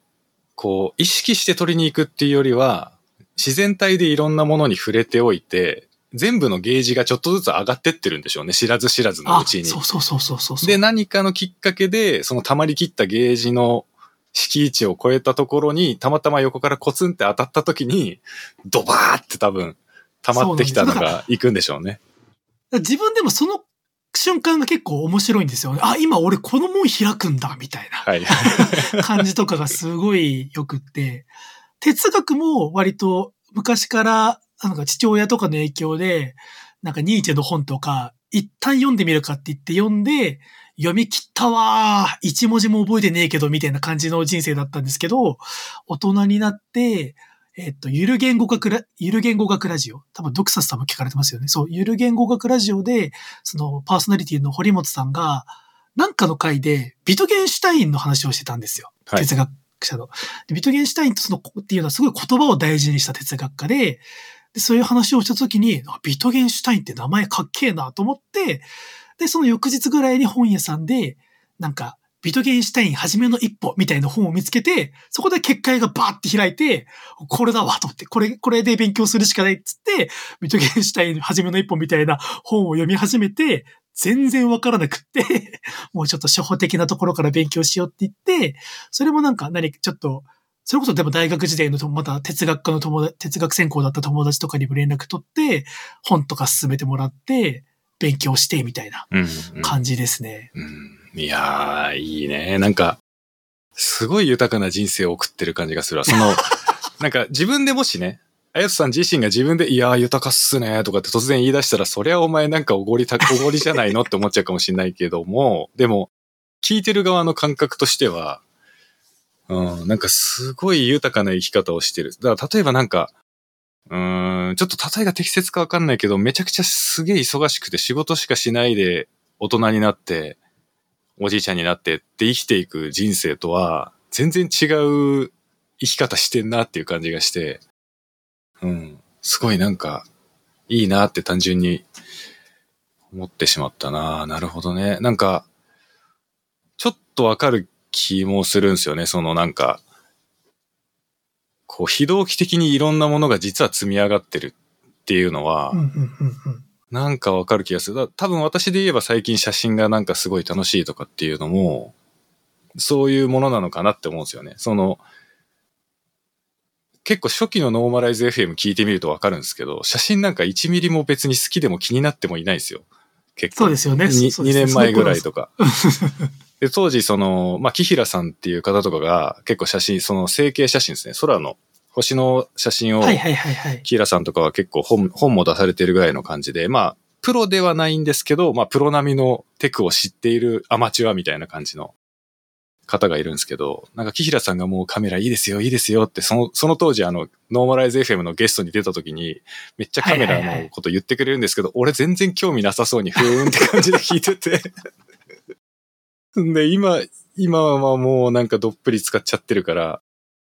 いや、ほんと何がきっかけで何にハマるかわかんないなーって最近すごい自覚としてもあるんですけど、でもなんかそれも、今のなんかあやとさんの話聞きながら考えてたんだけど、別に写真に1ミリも興味なくても、写真に興味を持つような素地は多分積み上がってきてたんだと思うんですよね。何かしらの形で。で、それをうまいこと消化できるのがたまたま今は写真だっただけで。そうですよね。なんかその自分の中のアンテナみたいなものっていうと、その積み重ねるっていうのも、なんか多分どの人もみんな何かしら日々いろんな人とコミュニケーション取ったりしてるんで積み重なっていってるっていうところで、そのピロって生えてきた芽みたいなものをちゃんと見つけてあげて、水あげて育てるみたいなところをあ、なんかちょっと、なんか、すごい 意識高い表、なんか例えをしてしまって、なんか恥ずかしくなってきちゃいましたけれども、そのドクサスさんで言えば、はいはい、その、その写真とかカメラ、うん、写真を撮るということで、今、すげえめちゃめちゃ頑張られ、頑張られてるというか楽しんでらっしゃるのとか、あれ、それで言うと、でもきっかけは何だったんですか？その、写真、それこそやってみようみたいな。それもなんとなくだったんですか？いや、まあね、私の場合はなんか、まあ、どっかでちょいちょい喋ってるようなことではあるんですけど、なんかその、朝早起きするようになって、うんうん、そうですよね。で、早起きするようになって、で、早起きするはいいが、まあめっちゃ朝早い、例えば5時台とかから、まあ目は覚めてるとはいえ、そこでなんかこう、いきなり、こう、キーボードガチャガチャやったりするのはさすがにちょっと近所迷惑かなっていうのもあって、まあ用事がない時は散歩しようかなみたいな感じで朝歩くようになったんですよね。で、歩いてると、最初はなんか、ああ、こんな朝から歩いちゃって、俺、すがすがしい気持ちになっちゃって、いいわ、みたいな感じの時期ももちろんなくはなかったんですけど、でもそれで実際1ヶ月ぐらい経つと、まあ日常になっちゃうわけですよね。その目新しい自分なりの体験が日常になってしまった時に、なんかもうちょっと価値のある経験にした方がいいんじゃないかなと思って、で、なんか写真とか撮ってみようかなって思ったんですよね。で、あと結構俺コレクター中っていうか、はいはいはい。何でも集めるの好きなんですよ。あ、そうなんですね。そういう意味では、写真撮ってるのって溜まってくじゃないですか、めちゃくちゃ。はいはいはい。なんか、まあ、これはちょっとね、同じではないんだけど、例えば WebGL 総本山ずっとやり続けてる。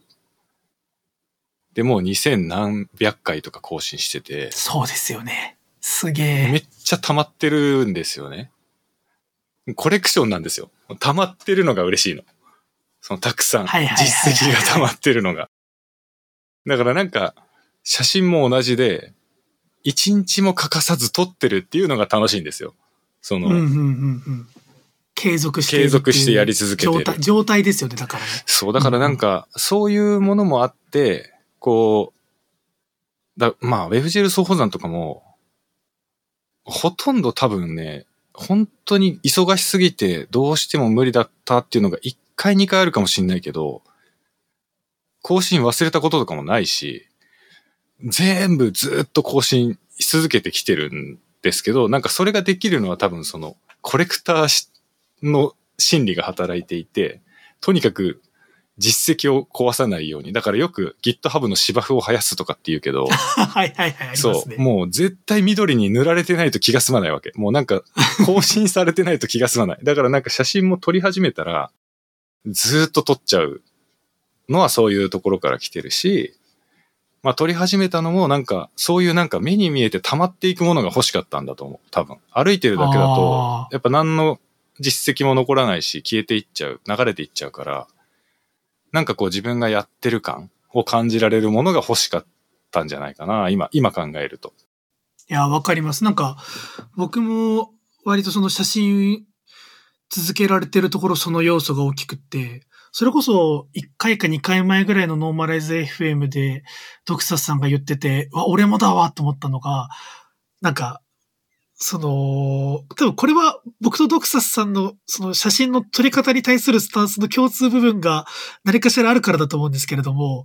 その、撮った写真を、まあ、しばらくして振り返った時に、この写真撮った時俺こんな風だったな、こんなこと考えてたなっていうのを思い出すんだよみたいな話してたじゃないですか。はいはい、しましたね。なんか僕も全くそれってか僕がその今写真続けられてるのもそれで、うんうん、僕がその、フィルム写真始めたのが4年ぐらい前で、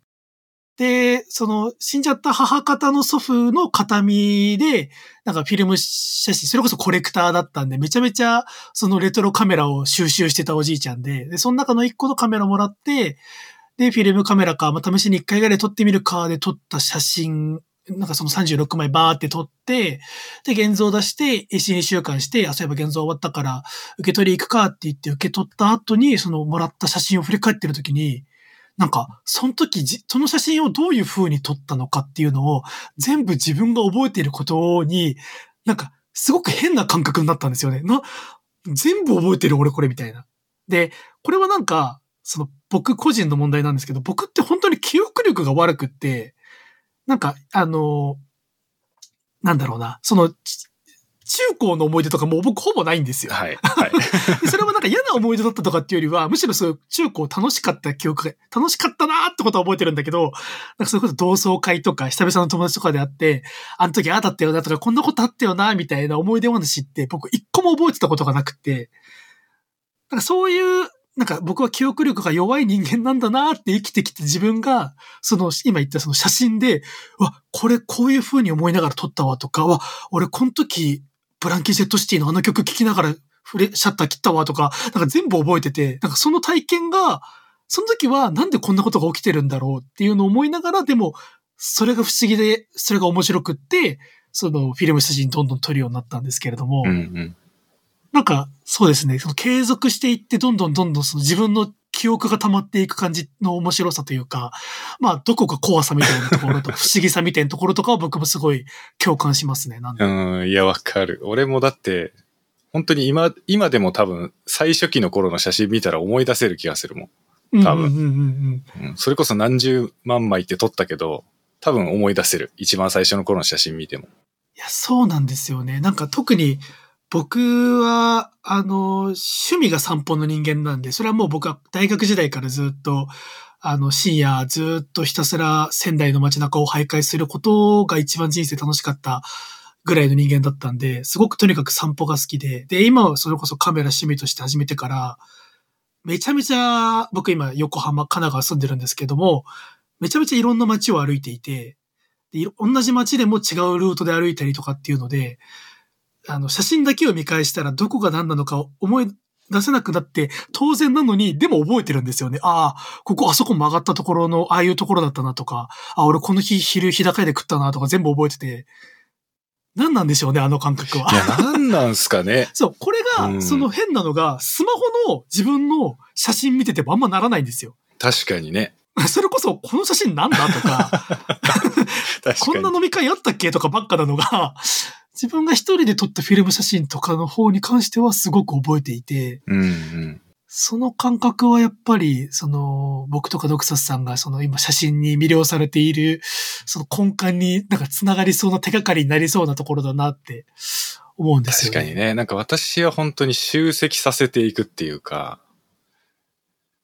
たくさん溜まってるのが気持ちいいって思っちゃうから、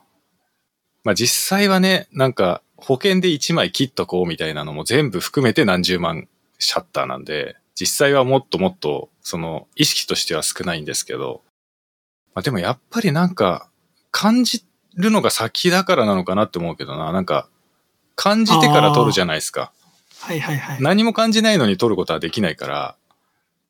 それこそなんだろうな、なんか片片手に、片手で持てるカメラ片手に持ってて歩きながら無作為に手振りながら無作為にバシバシバシバシランダムにシャッター切るとかそういう写真はまあ別として、それを狙ってね、なんか狙ってそういうことをやるってことは絶対ないとは言い切れないけども、なんか普通に写真を撮るっていうとやっぱり何かを感じて構えて撮るから、感じるのが先だから覚えるん覚えてるんじゃないかなってなんとなく思ってはいるんですけど。いい話ですね。なんか いや、僕が最近すごく好きな YouTuber の方がいて、えっと、ともこすがさんっていう方あの、YouTube で言葉なき対話っていうチャンネルで、その写真の話をされている、まあ、写真家の方なんですけど、この方の僕 YouTube チャンネルがめちゃめちゃ好きというか、この人の考え方が割とその僕が、この写真に魅了されていることをうまく言語化されてるなっていう人で、で、その人もまさに今ドクサスさんが言ってたように、その、ともさんが感じている、小坂さんが感じている写真の面白い写真、面白いスナップ写真っていうのは、その表現の以前にシャッターがちゃんと切られているもの。表現になりきっていないものっていうところに、スナップ写真はやっぱ面白さがあるよね、みたいなことをしきりに言っていて、なんか僕もだからその感覚が先にある。な、なんでこれを撮ったのか別にわからなくて良いというか、何か明確に、あ、これがこうで、あの人が今あそこに立っていて美しいから、俺はシャッターを切るんだ、みたいなことは、頭の中で考える前に、パッて撮っているものっていうのは、なんでこんなに、その自分の、その記憶の奥底にちゃんと残ってるんだなっていう、人間神秘的なところ含めて僕はやっぱ面白さを感じてますね。うん、いや、それは本当に不思議ですね。まあ、その、多分ノーマライズ FM でその話をしてた時も私不思議だなって言ってたと思うけど、本当に不思議な、自分でもなんで覚えてるのか説明できないですもんね。ただなんか、この日はこんな天気だったとか、結構思い出せるというか。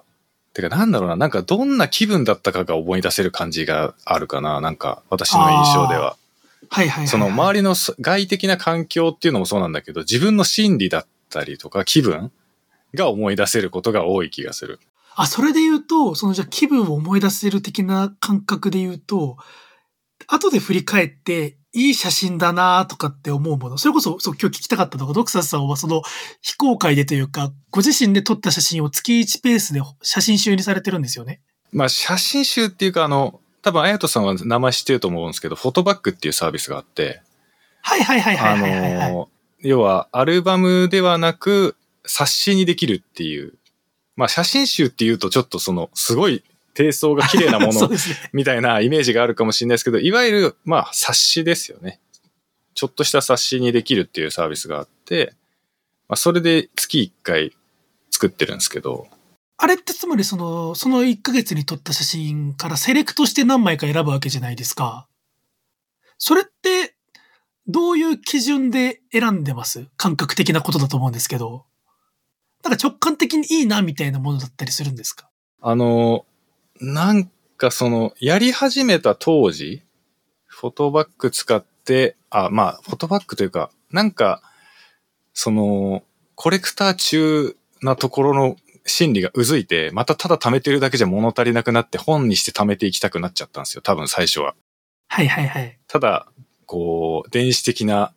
JPEG や RAW という電子的なファイルが溜まっていく快感ではもう物足りなくなっちゃって、本というものが積み上がっていく快感を同時に得たくなったっていう感じだと思うんですけど、最初は。で、一番最初はやっぱりまあやってみよう、やってみたい、どんな感じなのかな、やってみたらどんなこと思うんだろう、それ見てみたらどんなこと感じるんだろう、みたいなこう興味が結構先行していて、うんうんうんうんだからやり始めてるんだけど、興味がそっちにあるから、どうやっていいかがないんですよね。自分の中にまだ正解がないから、何をどう選んでどういうふうに配置すればいいんだろうみたいなことは、まあわかんないわけですよ。当たり前なんですけど。だから、なんかこう普段、普段撮ってきた写真を PC につないで、エクスプローラー見ながら、これは消す、これは残すっていうのをやってるのと同じ感覚で、それをもうちょっと厳選したみたいな感じの一冊ができるっていう感じだったっすよね、最初は。はいはいはいはい。だいっぱい撮っちゃうから、その、まあ私はフィルムじゃなくてデジタルで入っちゃったんで、その、まあ無限に撮れるわけですよ。その SD カードが許す限り。まあだからすごいたくさん撮っちゃうから、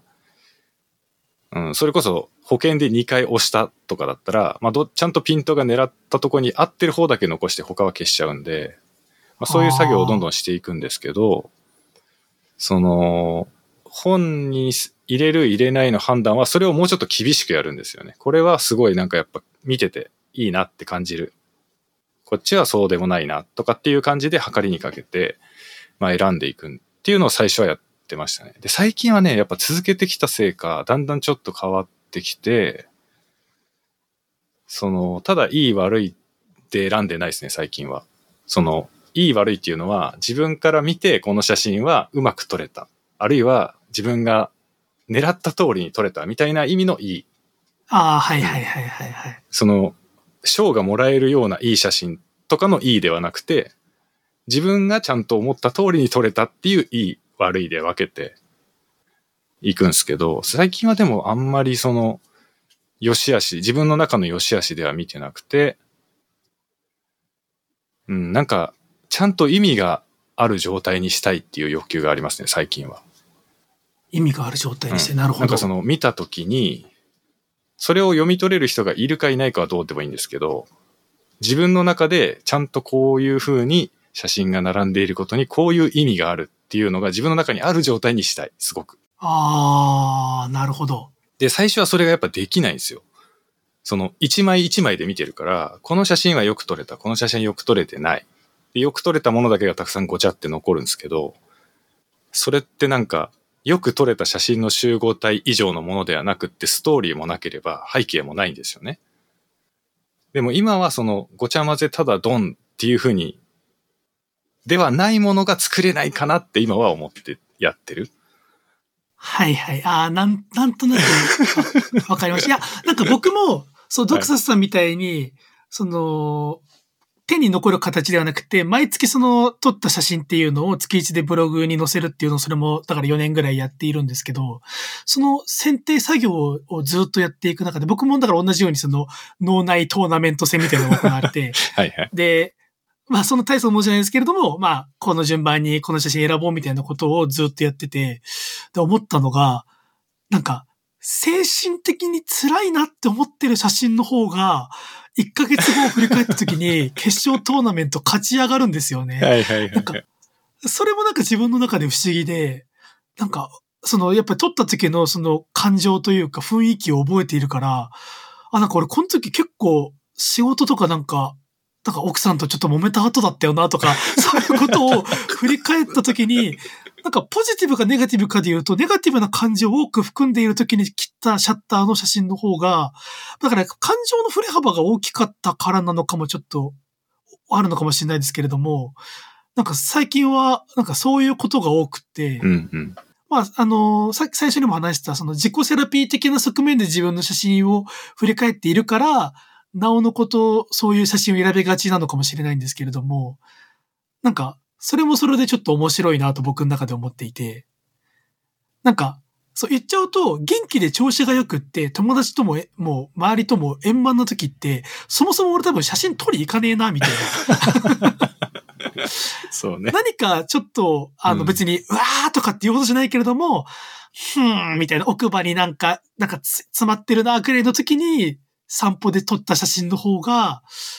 なんか、ああ、なんかいいね、みたいな。この写真はちょっと、ちゃんと残しとこうっていう気持ちになるみたいな現象がちょいちょい僕の中で今あって。はいはいはい。いや、なんかわかる気がします。なんか、俺すごいやっぱりなんか、雨とかあんま好きじゃない。その、傘ささなきゃいけないってことは両手でカメラ構えらんないから、うんうんうん、雨とかすごい嫌なんですけど、でも雨の日に結構撮った写真は好きなんだよな。確かにドクサスさんそういうテイストのやつありますもんね。そう、なんか、すげえ寂しい感じなんだけど、それがいい、いいとか、やっぱある、あるんですよね。で、結構俺朝早い時間に外出てるから、ほんと暗い、暗いっすよ、めちゃくちゃ。だどう撮っても暗くなっちゃうのね。その、要は日が差してないから。ほぼ夜だから、どうやって撮っても暗くなっちゃう。で、その夜の街と違うのは、朝の街って電気もついてないのよ。確かに確かに。うんだから本当に暗いのね。で、街灯一個ポツンみたいな感じの、東京でも、そのビルとかアパートとかバーってこう光が、どこの家にも光がついててみたいなのじゃないんですよ、朝って。そっかそっかそっか、うん言われてシみればーンとしてて、街灯とか信号だけがなんか灯ってんすよ。誰もいないところで。で、それを撮っちゃうのがまたこうなんか、こう、後で見返した時になんかそのアンニュイな感じっていうか、はいはいはいはい、はいうんなんかそれはそれで味があるっていうか、こいつらなんか人間寝てんのにこいつら仕事してんだな、みたいな風に思ったり。ああ、なかでもうんんですよその感覚、なんかドクサスさんってその、自然に対するリスペクトをすごく写真から感じる時があるんですよね。そうですね。なんか植物、多分ドクサスさんが撮る植物の写真俺すごい好きで、はいはいはいなんだろう、その植物の綺麗なところを撮ろうというよりは、ああ、こいつらもなんか頑張って生きてるっぽいぞ、みたいなものを 収めようとしている。感じがすごい好きなんですよね。うん、なんかね、やっぱりその、うん、まあ、まず前提としてね、人間たくさんいるとこ撮っても面白くないですよ。前提として。はいはいはい。例えば昼間の繁華街とか渋谷とか行って、人がわさーいるところを、なんか手前、前ボケ入れた感じにしてなんかこう撮ったりとか、はいはいはい。いや、それはね、あの、写真作品としてそういうものがある、そういうものの良さがあることは私はわかるけども、私はそれを撮りたいわけではないんですよねっていうのあるじゃないですか、やっぱり。はいはいはいはい。で、中にはその葉っぱとか撮ってるよりも人間撮ってる方が楽しい人がいるはずだし、それは別になんか個人のし好き嫌いな話だと思うし、例えばなんかそれが作家さんなんだとしたら自分がどういうふうに社会に評価されたいかってことを考えて人を撮ってる人もいれば自然を撮ってる人もいるってことだと思うんですけど、なんか俺の場合はなんか人間そもそも別に撮りたくないっていうか、わかるわ。うん、他人に興味は別にないんですよ。ただ、なんかこう人間が映ってて、ストーリーができて写真として面白いっていうのはもちろんあるから、なんかとっさにね、例えばだけどなんだろうな、なんか、小学生がめっちゃ元気に走ってるとかだったら、やっぱ、おなんか思わずそのエネルギーに引っ張られて撮りたくなる。瞬間的にはで、それで実際いい写真が撮れたりすることもあんのかもしんないけども、だからなんか人間撮ることを否定はしないんだけど、それを別に狙って撮ることって、あんまりこう心理的に撮りたいなっていう風になることってあんまなくて。でもなんか朝のその真っ暗な道とか歩いてると、まあ植え込みなんてそこら中にあるんですよ。多分みんなが思ってるよりそこら中にあるんですよ。本当に。はいはいはいはいはい。なんなら途切れることなくどこにでもあるんですよ、植え込みって。うんわかるわ。そう。どこにでもあんの。みんなの中で、いや、東京の街に植え込みなんかないでしょって思うかもしれないけど、あの、途切れることなく絶対視界のどこかには植え込みあるから。で、その植え込みをじっと見てみると、ああ、なんかゴミ捨ててあんなとか、ああ、ここ、ここだけ枝折れて枯れてんなとか、他の葉っぱ青々としてるけど、ここだけ誰か引っ掛けちゃったんだよな、枝折れちゃったから、この折れた枝の先の葉っぱだけが茶色くなってんなとか思うわけよ。はいはいや、すげえわかります。はいはいはい。で、それを、思うのは0.1秒ぐらいでひバンって頭の中をその思いが駆け巡ってるんですよね。いちいち言葉にしないけど、あ、誰かぶつかってこの枝折れたんだな、この枝折れちゃったからこっから先だけ枯れてか、葉っぱ茶色くなってんなが0.1秒ぐらいでピューンって通り過ぎていって、言語化するよりも先にカメラが動いて、こう取りに行ってるんですよ。手が動いて。うんうんうんうんでそれが、いっぱい溜まってって、で、その中からなんかその、その日の一番心動かされたやつが、その構図がいいとか、露出が合ってるとかそういうことではなくて、一番心を動かされたやつが、一枚選ばれてインスタのとこに入っていくみたいな。そんな感じなんですよね、俺の写真の撮り方。いや、わかります。なんかやっぱ、こういう、ドクサさんとか僕みたいなスタンスで写真撮ってる人がどれだけ世の中いるかわかんないですけども、とにかくそういう、その生活というか、普段これまで見ていたものの解像度っていう、解像度っていうとちょっとバズワード感があるんですけど、なんか、あ、こんなに世の中っていろんなものがいろんな風にあるんだっていうことに驚きますよねい。や、驚く、本当に。わかるわ。さっきの植え込みの話めっちゃわかるわ。写真始めて本当に思ったし、あと多分これは別に俺とか綾人さんみたいな人以外の写真家もそうだと思いますけど、もう太陽の光差してるだけで大変なことになるんですよね。うんわかる。太陽本当にわかるわ。今まで一度も考えたことなかった。でも、ポエム、ポエマーになっちゃいますもんね。あ、今日太陽綺麗だな、みたいな。この影美しいなとか思ってる自分がなんか、あ、ちょっと5年前の俺に絶対見せられない姿だな、とか思いながら、でもなんかその、自然というものに対して、なんか僕もめちゃめちゃ、まあやっぱ解像度が上がったって感じがしますね。うん、いや、本当にだから例えば太陽光差してたらなんで、その割と写真やる人のほぼみんなが感じてると思うんですよ。太陽の光来たら変わるな、その世界が変わるなっていうのは多分みんなが感じていて、まあそれを作品にしている人もそうじゃない人もいると思うんですけど、その、やっぱ太陽の光が差してくることによってコントラストが上がるっていうか、うんその、情報量が増えてるんですよね、多分世界の。うん。明るい場所、暗い場所。光ってる場所、影になってる場所っていう風に情報量が増えてる。で、ま、真っ暗な中歩いてると、やっぱり電灯とか何かないと、街灯とかがない、あってくれないと、そういう状況が生まれないんで、撮れない時は本当に撮れないんですよ。何にもない時って。うんうんうんうん。ただでさえ暗いし。でも太陽の光が差してくると、世界が急に動き出すんですよね。いや、わかります。そのコントラストっていうのも、その、要は、写真の世界の単純に白黒のコントラストというよりは、あれですよね、その、それこそあ明け方とか夜とかの、その、目に映るもの全部が同じ情報量になっちゃうんですよね。そうそうそうそう同じ量の光しか受けて。ただ、太陽の光みたいな分かりやすいものが当たるだけで、主人公感というか、ここに今日の光が当たっていて、ここが影になっていてっていう、さっき言った情報量が増えるっていう感覚。で、その情報量も太陽の位置、まつまり時間が変わることによってちょっとずつ変わっていく。だから、今この瞬間にしかこれはないっていうものに対する、まあ、感謝みたいなところとか、そういう面白さはやっぱ大きいですよね。でもだから、そう、僕が今日もう一個話したかったのが、その、僕がノーマライズ FM で一番好きな橋本漠さんとドクサスさんの回はい。で、その写真の加工の話をされてたじゃないですか。要はレタッチの話。あれもすごい、なんか、両者考え方が違っていて面白かったんですけれども、なんか根本的に、その、まあ、橋本漠さんは写真撮られるイメージあんまりないんですけれども、まあだからああいうふうに、いや、レタッチというのも一個のその写真表現としてある、ありますよね、みたいな議論と、その、でもドクサスさんが、やっぱ過度にそのレタッチされてるものに対してちょっと違和感を覚えるんですよねって話は、やっぱ写真を我々、まあ、我々ってくくっちゃうの大げさですけど、ドクサスさんとか僕は何かを発見した喜びを残すものとして写真という装置があるのに対して、そういうレタッチとかをするっていうのは、いい悪いではもちろんなくって、その写真を撮るっていうことを起点に、こっからクリエーションが始まるっていう考え方なんですよね。うんうん。それってなんか同じカメラ、同じ機材を使っていても、なんかまるで違うスポーツだなって僕は思っていて。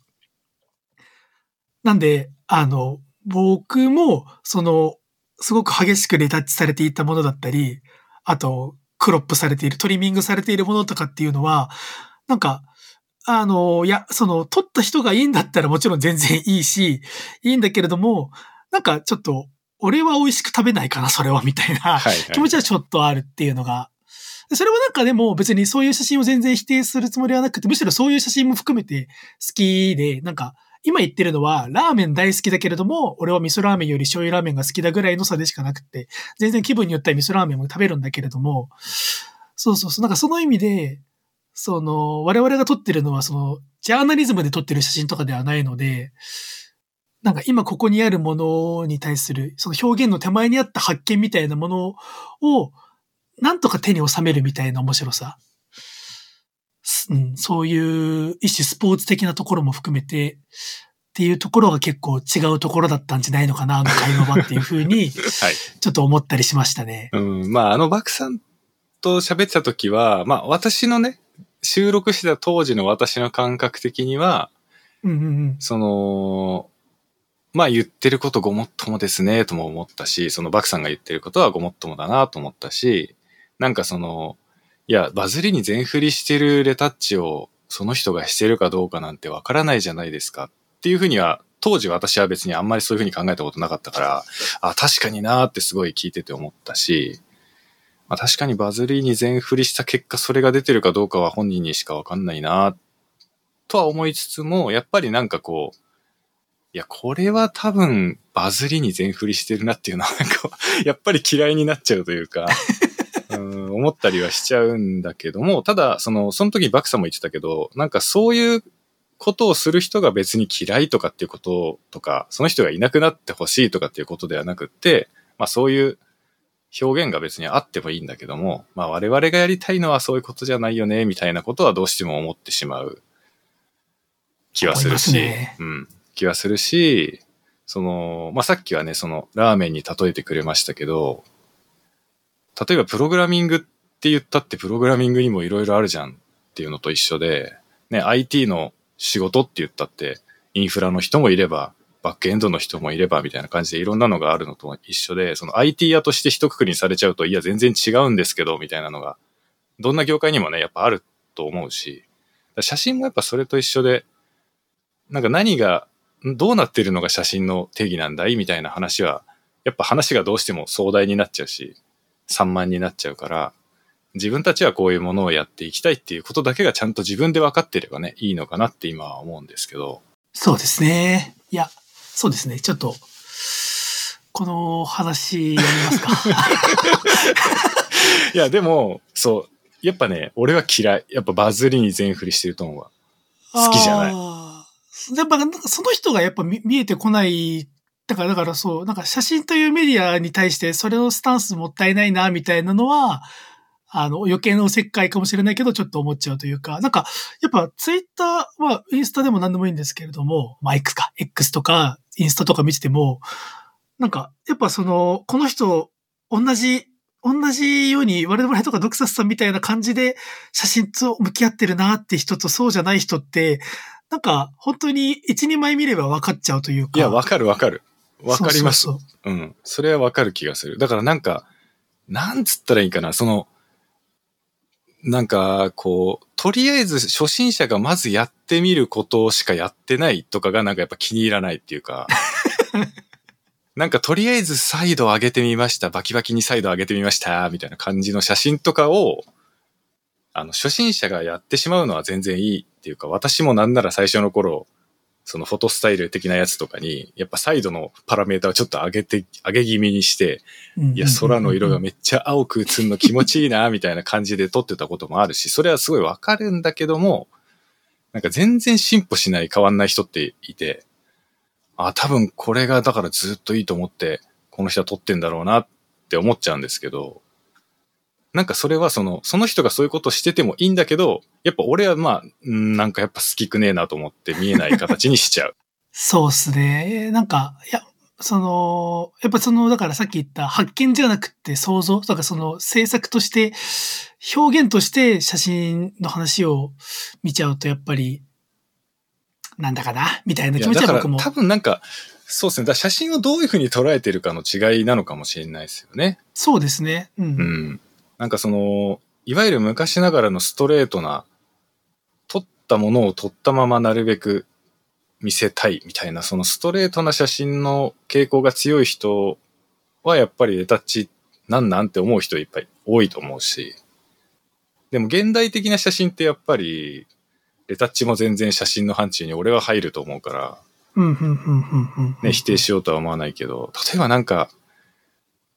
うん、なんかこ、これもね、ちょっと特定の誰かに対して言うわけじゃないし、そういう界隈を否定したいわけじゃないんだけど、例えば、はい、はい。あの、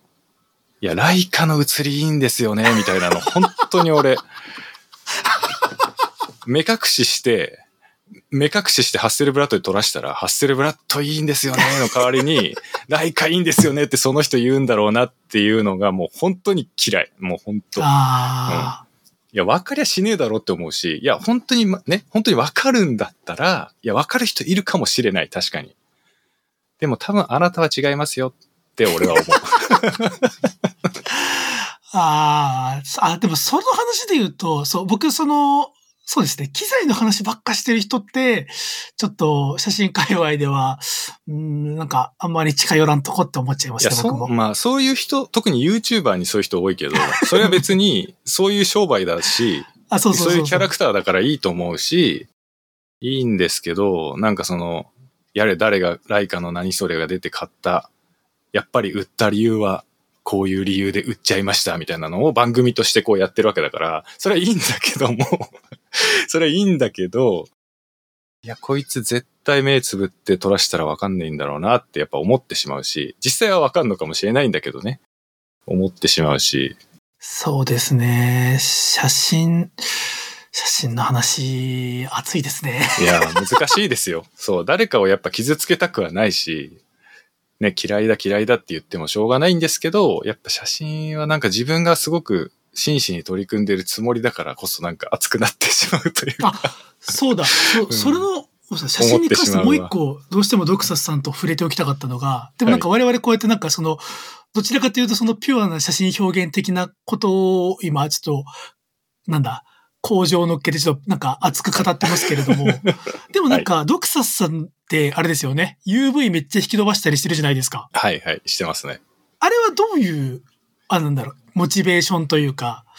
動機というかなんですか？あれは、まあその、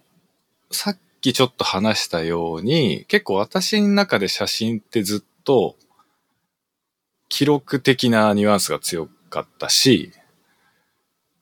思い出の延長線上にあるものというか、うん。貯めていって、後で見返して、なんか楽しいだったり嬉しいっていうものだったんですけど、なんかずっとこう、アーティストとかクリエイターっていう人たちに対する憧れみたいなのがあって、うん、多分コンプレックスにどっちかっていうと近いものだと思うんですよ。その自分はできないってやっぱり思ってしまっているし、その、本当はやりたい気持ちをどこかで嘘をついて、できないふりをしているみたいな気持ちがずっとあるし、で、写真はそれを取っ払っても大丈夫なんじゃないって途中からだんだん思えてきたんですよね。その写真に対してだけは、自分が創作、制作、もしくは創造とか、アートとかクリエイトっていう文脈で写真と向き合うことってできるんじゃないかなって思った部分があって、うんうんうん、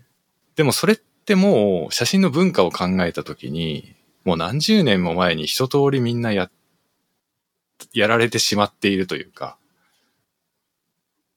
大抵の写真表現ってもうやり尽くされてるし、そうですね。いろいろありますもんね。一方で、そう、一方で現代、現代写真とか現代アートっていうものを見たときに、そんな窮屈なものじゃないよねってやっぱり見てて感じるというか、もっともっといろんな不思議な表現だったりしている人ってたくさんいて、そこにやっぱなんかこう、なんていうんですか、カオスな感じが広がってるんですよ。不思議な世界が。で、自分もそういうこと写真でできるのかもなって考えたし、でき、できたらいいなってずっと思っ、そのコンプレックスに対して、そのコンプレックスを乗り越えたいっていうこの欲求があって、じゃあ自分がアーティストとして写真という文脈で評価されるために、散々やり尽くされてきたもので勝負するのか、自分にしかできないことで勝負するのかっていうのを考えたときに、なんかその、欲張りな気持ちとしては、オーセンティックなストレートな写真で評価されたい欲求っていうのはあるんですよ。やっぱり。はいはいはいはい。ちゃんといい写真撮って、いい写真として写真家として評価されたいっていう、そういう欲張りな気持ちはあるけど、でもそれって多分1日2日でできるようなことじゃなくって、何十年もかけて積み上げていって初めて成し遂げられることなんじゃないかなって思うし、でも今自分が持っているスキルとすぐに合わせられるのってやっぱ WebGL とか GLSL と写真を組み合わせることだし、それが多分できるのって、世界中探してもそんなにいねえだろうって思ったんですよね。確かに、はいはいはい。だからまあ、もう堅苦しく、その、ストレートな写真でどうこう。まあそれはそれとして追求はしていきたいんですよ。好きだし、好きだし楽しいし、記録的な側面ももちろんあるし、いつかどこかでそのストレートな写真でちゃんと評価される未来も選択肢から消してしまいたくない。だからずっとそれは続けていきたいんだけども、でも今すぐに何かやり始めるとしたら、こういうことかなっっていうのをいろいろ考えた結果が、あの UV 伸び伸びマシンを作るっていうことだったんですけど。なるほど。あ、あそういう、あれだったんですね。だから別、さっきのあれとはまた別の人格というか、もう一個のその表現者としてその写真っていう、自分が撮った写真っていうものを一個の材料として、マテリアルとして、あの、自分らしい表現ってできないだろうかっていう部分の模索があるわけなんですね。そうですね。だから、普通にシャッター切ったまま、その場で出来上がるいい写真も追求はしていきたいけど、でもそれで結果が出る出ないの可能性とか、結果が出るまでいつまでかかるの可能性とか考えると、まあさすがにこの継続得意なおじさんとはいえ、ちょっとだいぶ先を見据えなきゃいけなくなっちゃうから、だったらちょっともう少し自分らしいことで、その即興ですぐ評価されたいとかってことではないんだけど、もっと自分らしいことでやった方が人目につきやすいんじゃないかなとも思うし、まあだからちょっと打算的な部分もあるかもしれないですね。その、言うて見てもらえなかったら評価もクソもないわけじゃないですか。だからなんか、自分なりの表現とかで人と違うことやって面白い何かが生まれたらいいなと思ったのがあれをやり始めたきっかけかもしれないですね。なるほど。いや、なんか僕も、なんか似たようなことを去年あたりに熱中していた時期があって、今、ドクサさんがそういうことをやられてたんで、その辺、なんかリンクするというか、なんかどういうきっかけだったろうな、だったろうなっていうのが。だから僕もなんかその UV 飲み飲みマシンみたいなことを去年、一昨年ちょっとだけ自分でやって、それこそ去年、 Processing Community Day っていう Processing のユーザーの人が集まって展示する企画とかに出させてもらった時は僕もその自分が撮ったフィルム写真を P5JS でめちゃくちゃいじって遊ぶみたいなことをやって、で、その時、なんか見に来てくれたお客さんとかに、なんかどういうモチベーションでこういうことをやられてるんですかみたいな。他の人はなんかいろいろかっこいいグラフィック作ってる中で、なんか僕のは、なんか普通の、普通の写真だけど近寄ってよく見るとピクセルがぐちゃぐちゃになっているなみたいな、グリッチかかってるなみたいなやつを展示してたんで、なんかお客さんからのその、ど、どういうあれなんですかっていうリアクションが多くて、だから当時僕なんかあんまりうまく答えられなかったんですけど、うん、なんかその、自分のその撮った写真っていうものって、なんか俺はどこに魅力を感じてるんだろうかっていうことが、さ、当時不思議で、俺撮るという行為が好きなのか、撮った写真が好きなのかがわからなくて、その一旦撮った写真をめちゃめちゃにしてみた。つまりそこに自分の手を加えて創作にしてみた。発見ではなく創作にしてみたときに、それでもその写真ってまだ俺の好きな範疇の中にいるんだろうかっていうことを、はい、その自分の中の実験としてやってみたんですよね。結果的にそれが、なんかじゃあその、いじろいろいじったものが好きなものでしたかって言われると、なんか意外にも好きなものだったんですよ。なんか僕の中では、なんかもうぐちゃぐちゃになっちゃってダメでした、みたいなぐらいの気持ちで言ったものが、意外と手を加えてみても、なんか、こっから、要はその写真がその発見で終わらない、その先があるんだっていうことが、なんか分かっただけでも、その、だからそのドクサスさんが意識的にその表現のトライとしてやってみたことっていうところ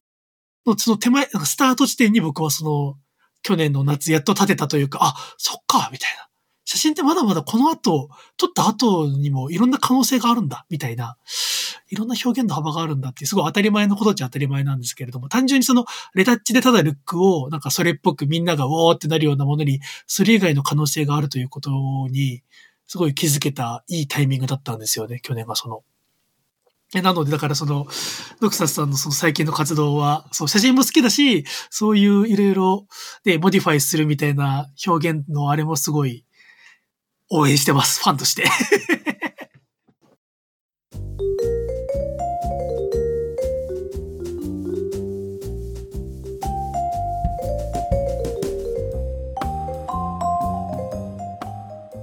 ぱりなんていうんですか、その、始めたからには、なんかちょっと一個ぐらいそういうのを人に認められたっていう結果を残しておいた方が気持ち的に安心できるっていうか。ああ。いや、例えばですよ。例えば、はいはい、じゃあ、まあ、ノーマライズ FM でやるかはわかんないですけど、例えば自分がめっちゃ好きな写真作家さんいます。まあ、写真展とか見に行ったりもしてます。運よく出会えたとします、本人と。その場で意気投合したとします。ノーマライズ FM 出てくれませんか？とかっていうふうに言うためには、こっちも何者かである必要があるんですよ、絶対に。ああ、なるほど。はいはいはい。どこかの誰か知らないおっちゃんっていうラベルしかない状態で、ポッドキャスト出てくれませんかは言えないんですよね。はいはいはい。だから、俺はどこそこの何それで、こういうこととかやって、一応展示とかもやらせてもらってるんですっていうことぐらいは言えないと相手も運分かったって言いにくいと思うんですよね。その、例えば俺が逆に街歩いてて、あ、毒殺さんじゃないですかって言われて話しかけられて、いつも WebGL の記事見てますうわ、ファンですとか、ノーマル SFM 聞いてますって言われて、はいはいはい。いや、ちょっと、俺めっちゃファンなんで行きましょうよっていきなり肩組まれても、いや、待て待て待て。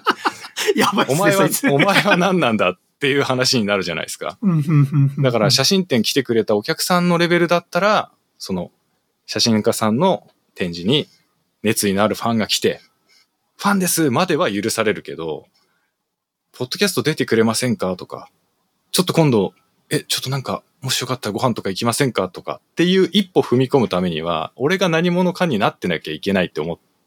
てるんですね。なるほど。ほうほうほうほう。だから、なんか自分の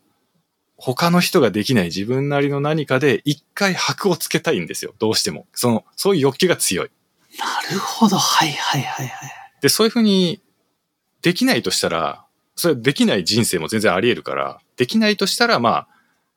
自分の今回の人生ではそれはできない人生だったけども、でもそれに向かって頑張ることをやめたくはないですよ。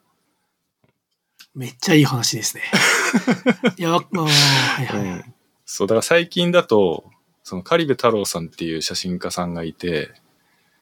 もう写真撮るとかっていう単純なストレートな写真ではなくって、一番最近の写作品とかだともう AI とかも使って、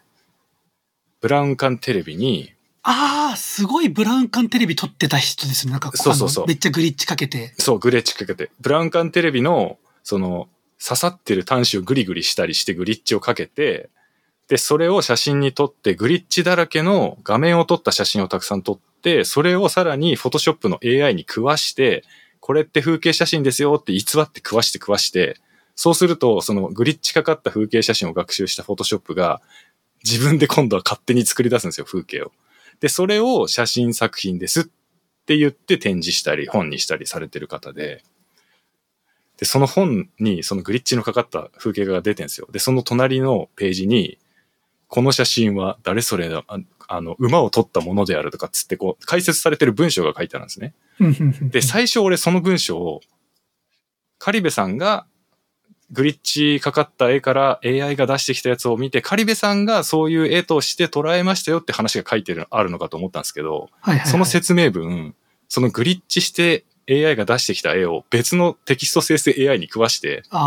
説明させた文章が書いてあるんですよ。はいはいだからはい何一つももう AI だけが作った世界なんですけど、でもカリベさんはそのパラメータ調整という形で一緒にその作品を作ってるんですよ、AI と一緒に。だからそのただ食わせて学習されてきた結果が出てきて終わりではなくって、パラメータを少し動かしたりすることで、まあ自分なりのやっぱりそこは手作業の部分も含まれていて、じゃあこれは写真なんですか写真じゃないんですかって考えるともうそれって写真以外のものではないんですよ。なんか私から見ると。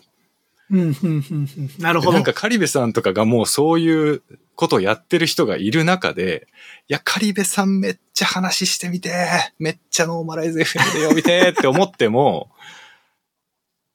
その WebGL の第一人者ですみたいなこと言ったところでさ、確かに、カリベさんには通じないですよ。うん、いや、誰なんだよって話じゃないですか。だけど、なんかどこそこの、まあ、超、超有名な写真賞でなくても、年一ぐらいで開催されてるような日本のね、なんか写真賞とかで、一応、一応なんかこういう賞とかもらったことも一応ある、あるんですよ。で、カリブさんのすごいファンなんです。みたいな切り口だったらギリギリまあ、あそっか、じゃあまあ、まあ別にいいですよ、ぐらいの感じに言ってもらえるぐらいの肩書きは欲しい。そうじゃないと自分がやっぱり接したい人と接することができない。いや、それは突撃してもカリベさんは答えてくれるのかもしれないけど、俺だったら嫌だなって思うことをやっぱり突きつけたくはないから、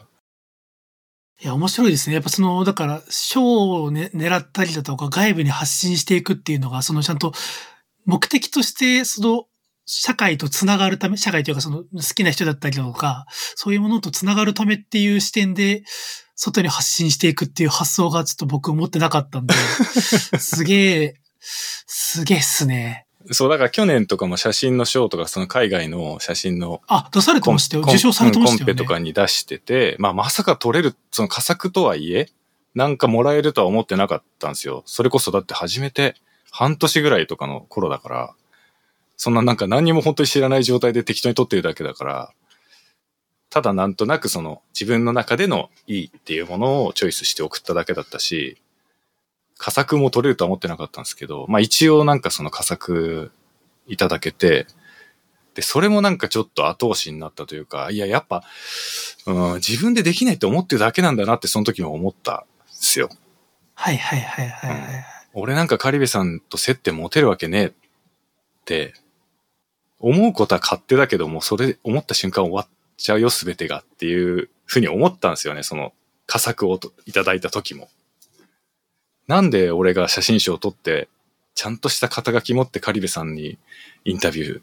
できる未来ないって自分が決めちゃうんだって思っちゃうんですよ、どうしても。はいはいはいはいはいはい。だからなんか自分なりの、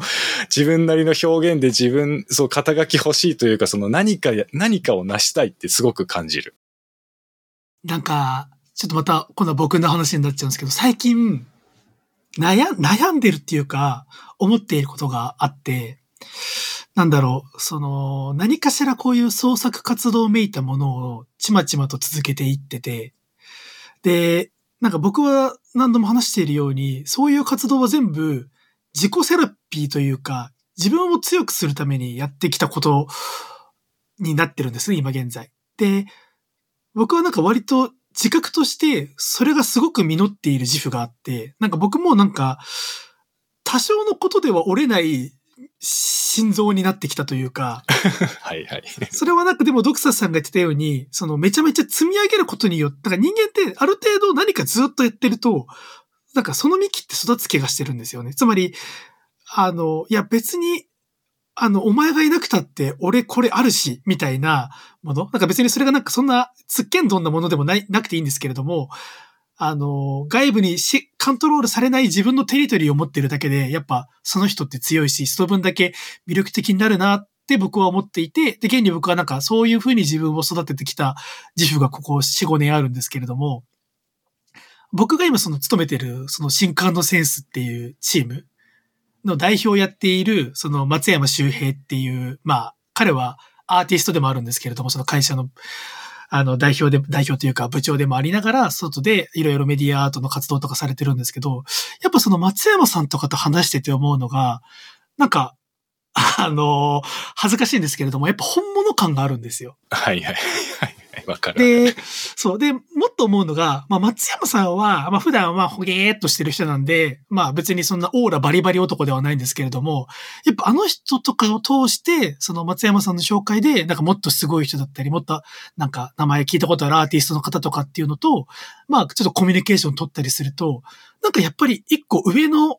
視座というか、ものの見え方というか、喋っている時の説得力、安心感みたいなものがあるなと思っていて、はい。でおそらく、こういう視座に、まあだから視点、そういう視座に立ってるっていう、なんだろうな、そこに行くんであれば、なんか自分のこういう内側に向けたクリエーションじゃなくって、その外部に向けて外部と繋がるためにアクションを起こしていかなきゃいけないんじゃないかっていうことに、えっ、と、去年の12月僕30歳になったんですけれども、30歳になってからお思い始めて、うん。そう。で、そういうのを、ちょっとこの間松山さんと飯食った時に、なんか、こんなようなことをぼんやり最近思ってるんですよ、みたいな。なんか松山さんを褒めるみたいで、ちょっと気分悪いんですけど、とかって、はい冗。談めいて言ってたんですけれども、でも松山さん笑って聞いてたんですけれども、なんかその悩みっていうのは、なんかすごくいい悩みだと思うみたいな話をしていて、で、それは別に01である必要もないと。別に、じゃあ今日からその内向きにやっていたものを全て外に向けて、その野心的に何かいろんなコンペ出したりだとか、まあその外部の人に見てもらうために積極的になるのが、をずっとフルスロットでやる必要もないし、その、それはバランス感覚の問題だよっていうところもあると。でも確かに、あの、その、ある一定の壁を突破したところにある視座の人同士でのコミュニケーションの種類というのはあると。で、それはなんか、そこに達していない人が聞いていても、なんかぼんやり聞けちゃうけれども、なんか、そう、僕が最悪すごく思ったのが、たまにその松山さんが同席していない場で、僕がそういうプロフェッショナルな方とかと喋っていると、なんかうまく喋れてないな、みたいな。うんうんうん。なんか本当にすごい、なんか、いや、うまく喋れてないなというか、なんか、あれなんで俺松山さんと同じように喋ってるつもりなのに、こんなに通じてないんだろうな、みたいなことがあるっていうところとかも含めて、そのやっぱ同じ、そのある一定の視座に立った時に見れるもの、伝えられる言葉みたいなものがあるっていうことを、今僕は、なんか、すごくまあ、劣等感まではいかないですけれども、あ、俺それ持ってないんだっていうこと。で、松山さんが言ってたのは、でも、その、内向きに向かっていくクリエーションっていうのは、どのクリエイターにもあって、で、もっと面白いのは、その内向きに向かっていくクリエーションを積み重ねていった結果、すごく一気に外側に行くこともあると。はいはい。それがなんかめちゃめちゃすごい賞を取ったりとかっていうことかもしれないし、まあまた別の形かもしれないけれども、必ずしも、あの、なんか、それのバランス感覚、さっき言ったバラ内側と外側のバランス感覚って言ったけれども、あの、内側に向き続けることによって見つかる境地みたいなものもあったりするから、難しいよねって言ったんですけど。いや、でも本当そうだと思うわ。本当そうだと思う。だから例えばなんか、バクさんゲスト会の時に俺は本当にそれを感じたよ、やっぱり。ああ、そうそう、ね、この人もう全然違うステージにいるわって思ったし、そのバクさんはすごい謙遜されてたし、そのバクさんはバクさんなりに私のことをすごくあのリスペクトしてくれてたっていうのもあったんだけども、ただその作り手というものの磨かれ方として、もう全然違うわっていうのがもう喋っててもわかる。そのお互い気遣ってた部分もあったからね、その番組としては成立してたし、会話としてはすごく今聞き返してみてもすごい面白いんだけども、いやでもやっぱその見えてる世界違うわって思うし、一つの事象をどういうふうに捉えられてるか、その解像度も全然違うし、あの、蓄えられてる知識の量も違うし、とっさに出てくる反射神経も全然違うし、あの、やべえなって思ったし、その、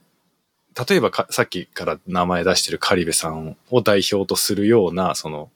世の中で評価されている人たちっていうのは、そういう世界にいるんですよね。みんな。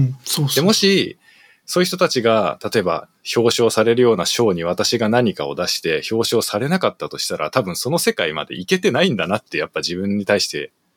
こう、答えをちゃんと突き返してくれるじゃないですか。何、何も起きませんでしたよっていう現実を突き返してくれるじゃないですか。だからそれでまたやる気が出るというか。いや、そうなんですよ。何かしらこうやって頑張ってや作ってみようって思った時に、その目の前に出てくるこの壁みたいなもの。この、ドクサスさんはその壁を、とりあえずまず叩いてみるところからややっていこうってやってるのが、すげえだから、ねうん、あなんか、あの、言い方すげえ生意気ですけど、なんか、俺の一歩上を行っているな、みたいな当たり前なんですけど、一歩どころじゃないんですけど、でもなんか、その、このこと写真に関してはすごく、すげえ、なんか僕はリスペクトがありますね。なんか。いや、なんかだってやってみないとわかんない。これなんかその WebGL スクールとか GLSL スクールでも言うことなんですけど、あの、やりもしないで何もわかんないですよ。絶対。で、その人に例えば見せるつもりでやってみる。とか、例えばなんかめっちゃ写真好きです。年間何十万枚も写真撮りますっていうのを何十年も続けたとしても、人に見せるためにセレクトしたことなかったら、その時点では初心者なわけじゃないですか。どんなに積み重ねてあったとしても。そうですね。だから、私はもういち早くや、やり始めたかったんですよね。そういう意味では。その、自分が何者かになりたいなっていう感情が芽生えてきた時に、もうすぐにでもやり始めたんですよ。だからなんか写真始めて半年とかだったけど、とりあえず有名そうな写真のインターナショナルコンペみたいなやつに出してみてどういうことが起こるんだろうって、そもそもまず出そうと思ったら、選ぶところからやんなきゃいけないから、どれにすればいいんだろうってやってみたら、まあわかんないなりに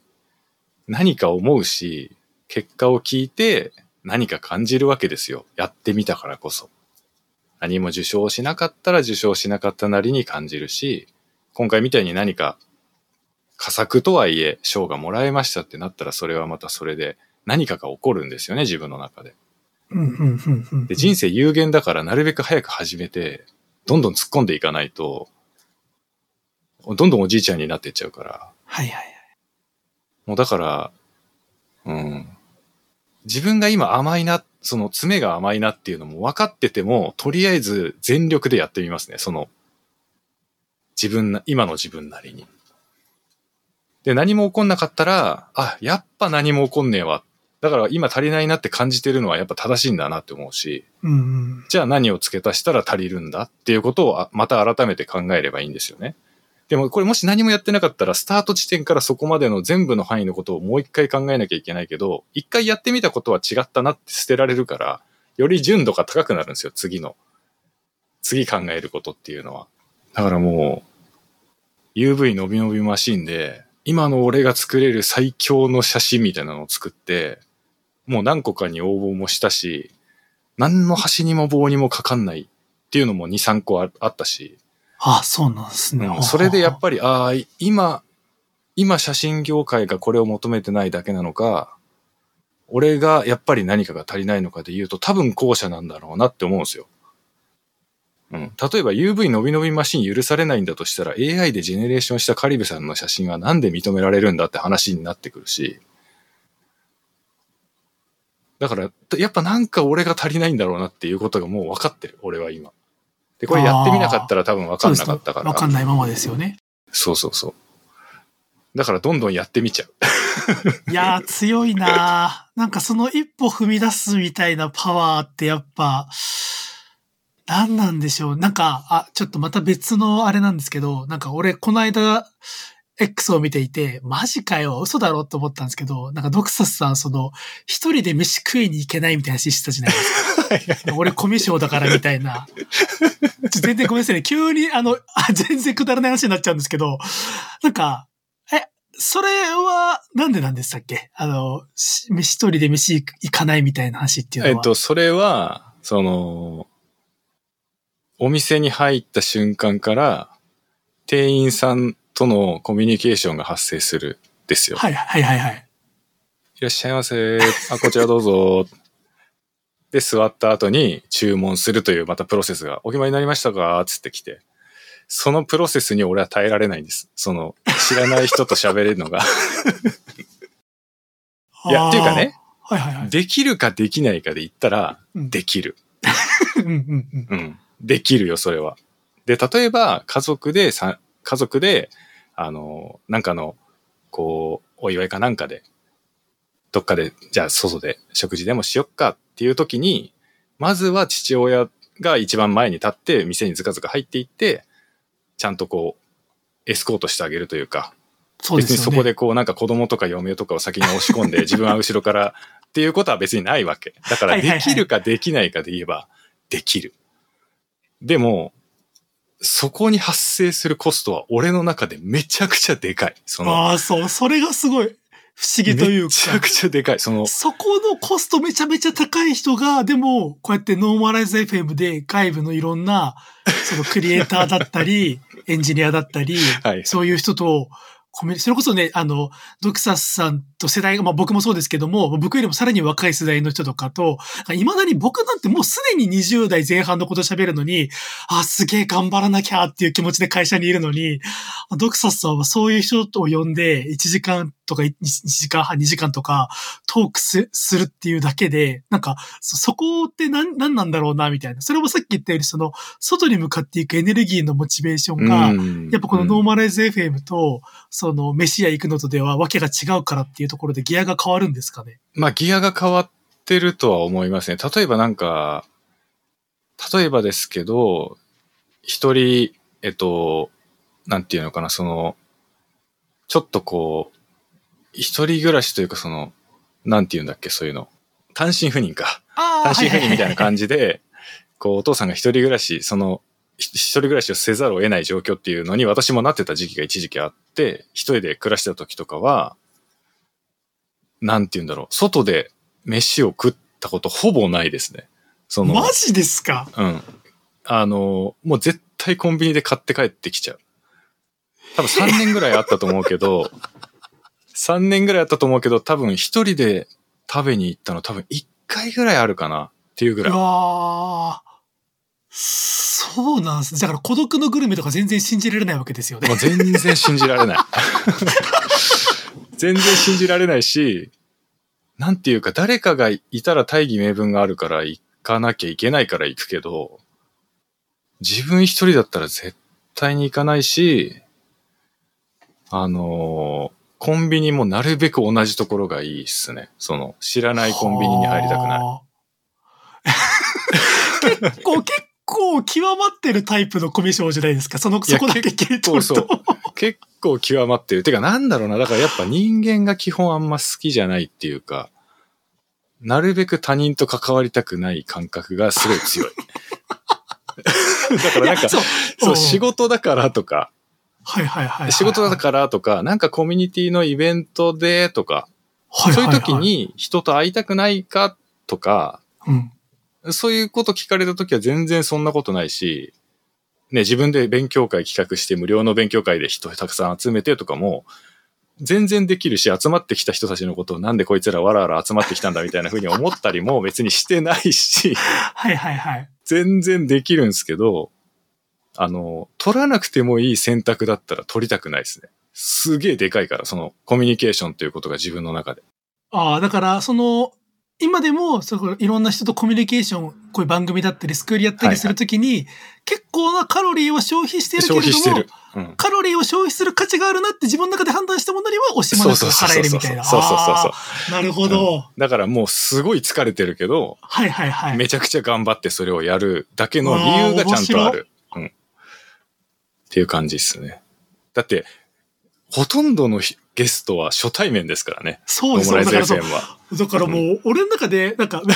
葉にしなかったけど、ドクサさんって圧倒的コミュ力の高い人っていう認識でいたから、あのツイートが僕の中で、え？みたいな、嘘でしょ？みたいな 感じで結構びっくりだったんですよね。いや、本当にね、選ぶ、もうね、多分あの、監視カメラで見てたらマジ面白いっすよ。本当に。例えば、この間ちょっと横浜行った時も、はいはいはい。横浜に行く用事があったんですよ。で、その、横浜なんてめったに行かねえわ、と思って、うんうん。横浜行ったらじゃあちょっとなんか、海のあたりでも写真でも撮って、ああ、いいですね。で、なんかちょっとそこらのシャレオツなカフェでも入ってとかってこう、行く前は思ってるんだけど、はいはい。もういざ行ったらもう店なんか全然入れねえわと思って、コーヒーなんか絶対無理だわと思って缶コーヒー買って、缶コーヒー買っ。て、あの、海を眺めながら一人で缶コーヒーを飲んで、帰りましたけどね。いや、めちゃめちゃそれを、意外、意外性溢れすぎてて面白いんですよね。でもスタバとか絶対行きたくない。絶対嫌だ。人間と関わりたくない。僕は、なんでしょうね。なんだろう。コミュ力の低い喋りたがりな人間なので、なんか、その点において、なんか、まあ、逆というか全然違うベクトルなんですよね。なんか、例えば、あれなんですよ。ちょっと難しいのが、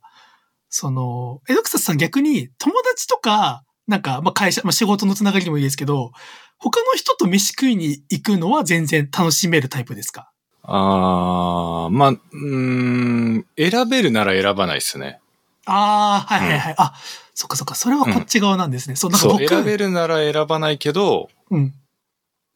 やっぱそこは空気をちゃんと読みます。大人として。あ、大人だ。大人として空気は読んで、ここは多分行った方がいいんだろうなと思ったら行きますね。ああ、なんかもう、僕はすごい普段喋りたがりなんですけど、なんか人と飯を食うのめちゃめちゃハードルが高くて、はいはいはい。なんかそう、だからむしろ逆で、むしろご飯屋さんって一人で行くのが好きなんですよ、僕は。なんかむしろ誰かと行くってなったら、なんか、その、なんでしょうね。その人が、を楽しませなきゃっていう気持ちが働いちゃうんで、そう、だから長谷川さんぐらいの感じだったらいいんでしょ？あ、そう、あのね、長谷川ぐらいだったらもう全然、あの、好きに食ってるようでいいんですけど、お会計だけよろしくねでいいんですけど。でもなんでしょうね。それこそ、じゃあ、例えば、ドクサスさんと、じゃあ、ご飯行きましょうってなったら、じゃあ、まず、ドクサスさんの、もう散々見たけど、過去のツイートを遡って、ドクサスさんが興味ありそうな話題を、いくつかテーマとしてピックアップしておいて、この話題だったら、何分くらい持つだろうなとかっていうのを考えておかないと、ダメなタイプなので、なんかご飯、人と行くのすごいハードル高くって、だから会社とかでも、いやもそそれは何なんですか？その、なんか、やっぱりよく見せたい心理が働いちゃうってことなんですか？その、よく見せたいというか、つまんないやつとは思われたくないでしょうね、でも少なくとも。まあ、あとはなんか傷つけたくないというか、ないがしろにしたくないっていうのもありそうですけどね。相手のことを。うん、なんか、せ接待精神というか。なんかそれでなんかもっと、なんか僕が割と、なんかその人なんだろうな、なんかこの人としてつまんないなとか思っちゃうタイプの 人だったりするんで、はいはい。逆に人にそう思わせないようにしようみたいな気持ちが働いちゃうというか、うんうん。はい。なんかすげえ、これ、原体験みたいなのがまた一個あって、なんか、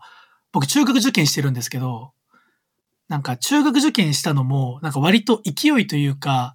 なんか本来、小学校卒業してエスカレーター式に行く中学校っていうのが地元にあって、で、それが家からチャリで、まあ、30分、40分ぐらいかかるところですごく遠かったんですよ。で、だったのが、新設校みたいのが近所にできるよっていうんで、それがうちの家からチャリで5分ぐらいのところだったんで、っていうすごい、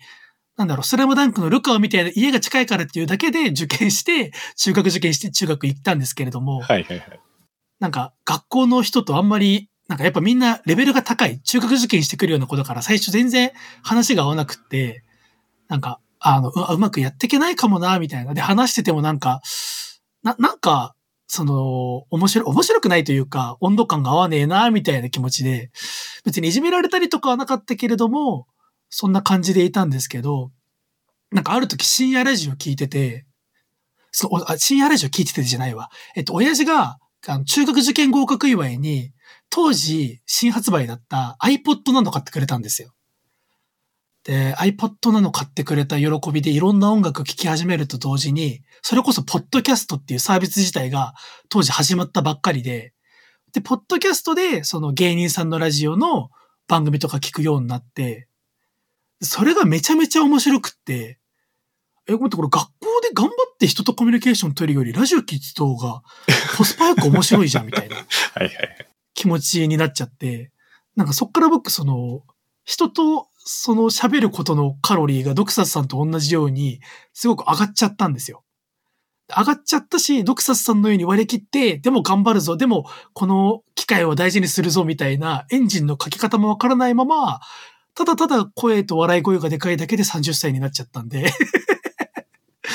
たまになんか、そう、あの、ご飯とか行ってても、なんか、あ、小原さんつまんないですか？みたいな。いや別につまんないとか全然ないよ、みたいな。体調悪いですか？とかすごい聞かれて、はいはいなんかもともとそんな、こういう人間なんだけどな、みたいな。ところもあったりするんで、その辺の温度感みたいのはちょっと自分でたまに迷子になったりします。なるほどね。いや、でも難しいっすよね。やっぱりなんか、その、そういう空気を純粋に楽しめる人もいるじゃないですか、一方で。みんなでワイワイ楽しくご飯食べるお酒飲むが、本当に生きがいみたいな人も、それはいるわけですよね。だから、なんか、なるべくその人たちはその人たちで気持ちよくなっててくれた方がいいし、その嫌味とか皮肉ではなくって、単純にその人が幸せな方がいいから、なるべくその人たちが気分悪くならないように振る舞うみたいなことはやっぱり考えちゃうし、例えばなんか、これ本当にもしかしたらその業界で今も働いてる人いるかもしれないから、その、悪く表現したいくっていうわけじゃないんですけど、その、パチンコ業界で昔働いてた時に、もう奴らは本当になんていうか、パリピなんですよ、本当に。うんああ、基本的には。はいはいはい。もうなんかあったらカラオケ行きたくてしょうがないし、なんかあったらもう飲みたくてしょうがないわけだし、もうイエーイみたいなのがもう大好き。もう湘南の風大好きみたいな感じなわけよ。好きそう、好きそううん。あと、ケツメイシ好カラオケ、きそう。そう、カラオケ行ったらもう絶対みんなタオルぶん回さないと気が済まないみたいな人たちなんですよ。でもう、本当にね、そのテンションにはなれないわけ、自分は。だけ、ど、別に人として嫌いではないし、うん、嫌な気持ちにはなってほしくないから、まあ行くんですよね。いやいやなんですけど。はいはいはいはい。でも私は私で別にほっといてくれっていうオーラを出すから、その、ほっといてくれっていうオーラを出せるような間柄になってるからこそ、いや、ほっといて大丈夫ですよっていうオーラを出すし。これがなんかし中途半端に知り合いとかで飲みに行ってたりとかだったら、その、ほっといてくれオーラも出せないわけですよ。今このお互いの関係性でそのオーラ出しちゃうとちょっとやっぱり失礼になっちゃうなとかって思っちゃうし。だからなんか、本当にそういうことは自分がこうすごくコストに感じているというか、本当だったら気にしなくてもいいのかもしれないことまで気にしちゃってるだけなのかもしれないんですけど、まあ、とにかく自分にとってはコストが大きいんですよ。人といること自体が。はいはいはいはいはい。だそれが本当になんか別にいてもいなくても変わんないのって本当嫁さんぐらいで、ああ。あとは誰と一緒にいたとしても絶対何かを考えちゃう。それこそ息子とかでも考えちゃう。その、あ、へえ。親と子、男親と男、息子だから、ああ、はいそこって何もないは無理じゃないですか、結構。一般的に。割と。なんならお互いになんか気まずくてちょっと、スってお互い部屋にいなくなるみたいな。あ そういう、はそういう感感じがあるし、隣にいても何にも感じないのって本当に嫁さんぐらいだし、ああ、そうなんですね。だから俺にとってはその、俺の最小のパーソナルスペースに入れるのって一人しかいないですよ、この世の中で。で、あとはもう、あと大体みんな同じくらい離れててくんないと気持ち悪い。うん、どんなに親しい人でも。だから多分最初の、最小のパーソナルスペース円、それこそ密着してもいい、一番内側の円がまず一重あって、はいはいはい。そこの内側には嫁さんしか入れなくて、あとは多分10メートルぐらい離れたところから、1メートル刻みぐらいで何層か多分ある なるほどなるほど。っていう感じで、めっちゃひ俺のパーソナル入ってこないでくれエリア、めっちゃ広いですね、多分。ああ、だからもう無理なんですよ、その、例えば松松屋とか、なんかこう、吉野家とかの前に立って、いや、ここは食券システムだから、ワンチャン、食券買うとこまではまあ、いや、でも入った瞬間にいらっしゃいませあるしな、ああ、はって考えたら、スッてもうコンビニの方に行っちゃいますね。はあ。いや、なんかでも、そう、いや、その、ドクサスさんが、そういう自分のその個性というか、メンタルでありながら、そのさっき言ったようにコストを払って、人と積極的に、その関わるべきところ関わっていくっていうのは、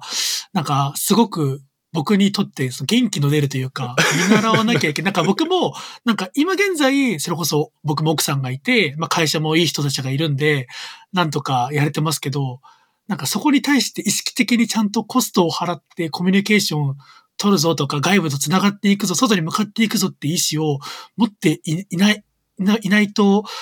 やばいおじさんになっちゃうな、俺っていうことを、そう最近すごく感じているんですよね。うーん、そまあうそうだろうね。でも、やっぱ、年を重ねれば重ねた分だけ、自分では気づかないうちに老害化はしてっちゃうと思うんですよ。ああ。あ、の、程度に差はあれど。はいはいはい。今、老害化問題ですよね。うんそのはいはい、はい。程度に差はあれど、なんかその、やっぱり老害化していってしまうと思うんですよね。悪気はなくても気に入らないって思われるようなことをしてしまう。まあ、い要はジェネレーションギャップみたいなものも含めてそうだと思うんですよ。だから若いうちってそれ気にしなくても全然へっちゃらだし、むしろなんなら感じる側じゃないですか。なんでおっさんたちはこんなことしてくるんだろうなって。でもそれ自分たちが今度は与える側に置かれるから、で、周りはそういうふうに見えてしまうと思うんで、なんかこう、年を重ねる中で自分がそうなりたくないんであれば、いろいろ考えなきゃいけないんだろうなとは思っちゃいますよね、やっぱりね。いやー、まあそうですね。老害の話はまた一個ありますよね。なんか、それこそなりたくないと思っていてもなっていってしまうものだっていうのは、そうですねその通りだと思うんで。うん、なっていってしまう。だからなるべく俺は年の差ある人と喋りたいっていう欲求はそれ。あー、なるほど。そこもだからそう、大学生とかと喋ることができたとしたら、あ、なんか少なくとも100%無理とは思われてないってわかるじゃないですか。目の前にいる大学生は俺と普通に喋ってくれる。ってことは、多分大学生のぜ全部とは言わなくても一部は俺とコミュニケーション取ってて不快にはなんないんだなってわかるから。だからなんかこう、大学生の子とか読んでみたりとかするのもそうだし、ツイッター上とかでやりとりするのも、なんかこう、無理にガツガツ言ったりはもちろんしないですよ。それはやっぱ老害っぽく振る舞っちゃいけないなと思うし、上から目線で言っちゃいけないなって思うから、例えばなんだろうな、なんかすごいこう、作品公開しましたって言った時にリツイートするみたいなことも、なんかその、応援したい気持ちももちろんあるし、そういう人たちの感覚に少しでもやっぱ近づいていたい自分のこの、なんていうか身勝手な欲求もあるし、うん、なるべく接点を多く取りたいっていうところはあったりはしますよね、そういうところは。うん。いや、参考になるな。そう、ゲストの、ゲストもバラバラじゃないですか、ノーマライズ FM って。そうですね。なんかざっくり、グラフィックスプログラミングとウェブって言いながらも、割とぐちゃ混ぜっていうか、ごちゃ混ぜなんですよ。いやー、すごいですよね、本当に。だそれはやっぱりそういうのもある。その、俺は WebGL の人だって思ってないから、自分のこと。その、あなんか、なんかことあるごとに自分でも WebGL の第一人者って言われたくないですみたいなこと言っちゃってるのが、もうそれがなんかちょっと自意識過剰っていうか、思いますけど、ね、そう、思っちゃうけども、でもやっぱりそういう自分でありたくない気持ちがやっぱりノーマライズ FM を見ていても現れてるなって自分でも思うし、なんかこうデザイナーさんと話すときは絶対わかんないだろうなって思うんですよ、自分で。なぜなら自分はそういう方向に尖ってきた自覚もないし。でもやっぱり聞い話してみたらめっちゃ面白いし、自分がデザイナーになりたい、なりたくないととはまた無関係にすごい成長させてくれるし、楽しいし。だからそれ、そういうこと考えたらもう、吉野家入れないメンタルも我慢、我慢できるんですよ。我慢できる。プラスの方が圧倒的に大きいから、むしろ取りに行っちゃうわけですよ。うん、吉野家マジで入れないっすね。マジで入れないっす。俺多分ここ5年で10回ぐらい入ろうとして入らなかったっすから。すごい、すごい、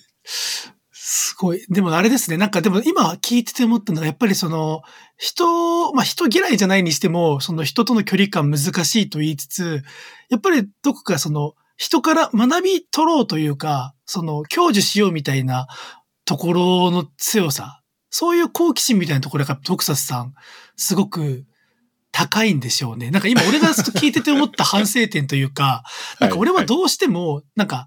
与えなきゃ何かその一緒にじゃあ俺と言ってくれる人に、あ、オカーラと言って面白かったわって思ってもらわなきゃ、要はこっちがギブする側として、すごく疲れるなって思ったんですけど、ドクサーさんはそうじゃなくって、うまくこの人から面白い話を吸収しようっていう、そのために、まあ、頑張ろうっていうところ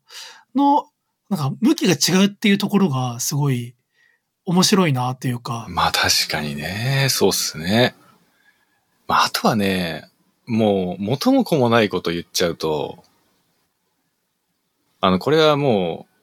こういうテンションに今なってるんで言っちゃうんですけど、その、はいはいはい、私の場合は、なんていうか、あの、究極のこと言うと、マジで世界のこととか、社会のこととかどうでもいいんですよ。究極のこと言っちゃうと。はいはいはい。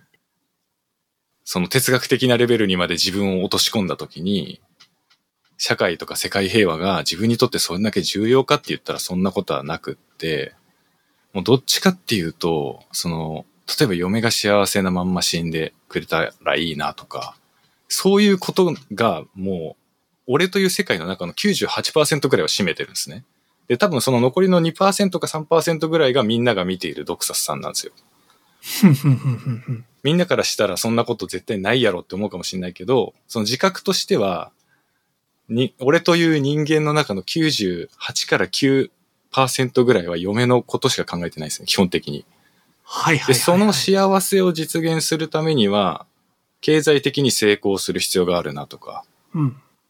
そういうのがい、全部残りの3%の中に全部入ってるんですよ、そういうのが。だからなんか、ノーマライズ FM やって、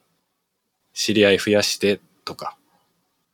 WebGL スクールやって教え子が増えてとかっていうのは、それ一つ一つを単体で見たときに自分なりに一生懸命やってるし、なんかこう、変な打算的なところを別になくやってはいるんですけど、それって、俺が自分自身が成功することにより、経済的な価値が生まれることにより、結果的に嫁がいい暮らしができるっていうことしか考えてない。すべてのベクトルは最終的にそこに向かってるんですね。自分自身の究極の幸福が何か。嫁が幸せなまま死んで、あなたと一緒に生きてこれてよかったわって言って死んでくれることだけを俺は目指してるんですね。その、すげえ、いい話だし、すごい筋が通って、なんか見えてきましたわ。なんかそうそうだから何やるにしてもそこにつながる最大限にいいだろうっていう選択肢を選んでるだけなんですよ。だからなんかこう、人と一緒にやっていて、その人の機嫌を損ねないようにした方がいいなっていうのは、その人の相手のことを思ってやってる部分ももちろんあるし、でもそれって究極的には俺がここで嫌われるようなことをした時にリスクが高まるっていうことを避けてるんですよね。はいはいはいはいはい。なるほど。だからその残りの、そのさっき言った奥様のこと以外の2%、3%っていうものがその奥様に向かっているっていうところで、その、頑張っ、さっき言ったように頑張っているっていうところ？そうそうそう。だからなんか選べるなら選ばない。例えば、吉野家入るのはやっぱ躊躇してしまう。選べるなら選ばない。それは、それをやったことによって別に、確かに。何も影響しないんですよ。その自分の。ドクサさんが頑張って吉野家入っても奥さん何にも関係ないです。究極の目標に向かって何の影響もないじゃないですか。そういうものはシュッと諦められるし、何とも思わないんですけど、でもなんかやっぱ人の機嫌損ねちゃうとか誰かを傷つけちゃうみたいなのって、すごいリスクが上がる体感があるから、すごい避けようとしてしまうんですよね。うん。だからもう本当にさっきも言ったけど、このテンションなんで喋っちゃってますけど、その、すごい本音的にはそういうとこもある、自分の中に。ああ、うん、実際は何事も一生懸命やってますよ。で、自分がやっぱ好きなこと、楽しいことやりたいし、やる、なるべくなら悲しくない方がいい、楽しい方がいいし、それはそうなんだけども、その、すべてのベクトルが向かっている一つのゴールがあって、そこに向かう限り全てのことをやる可能性がある。だから急に何もかもやめてしまう可能性もある。それが必要なんだったら。ああ、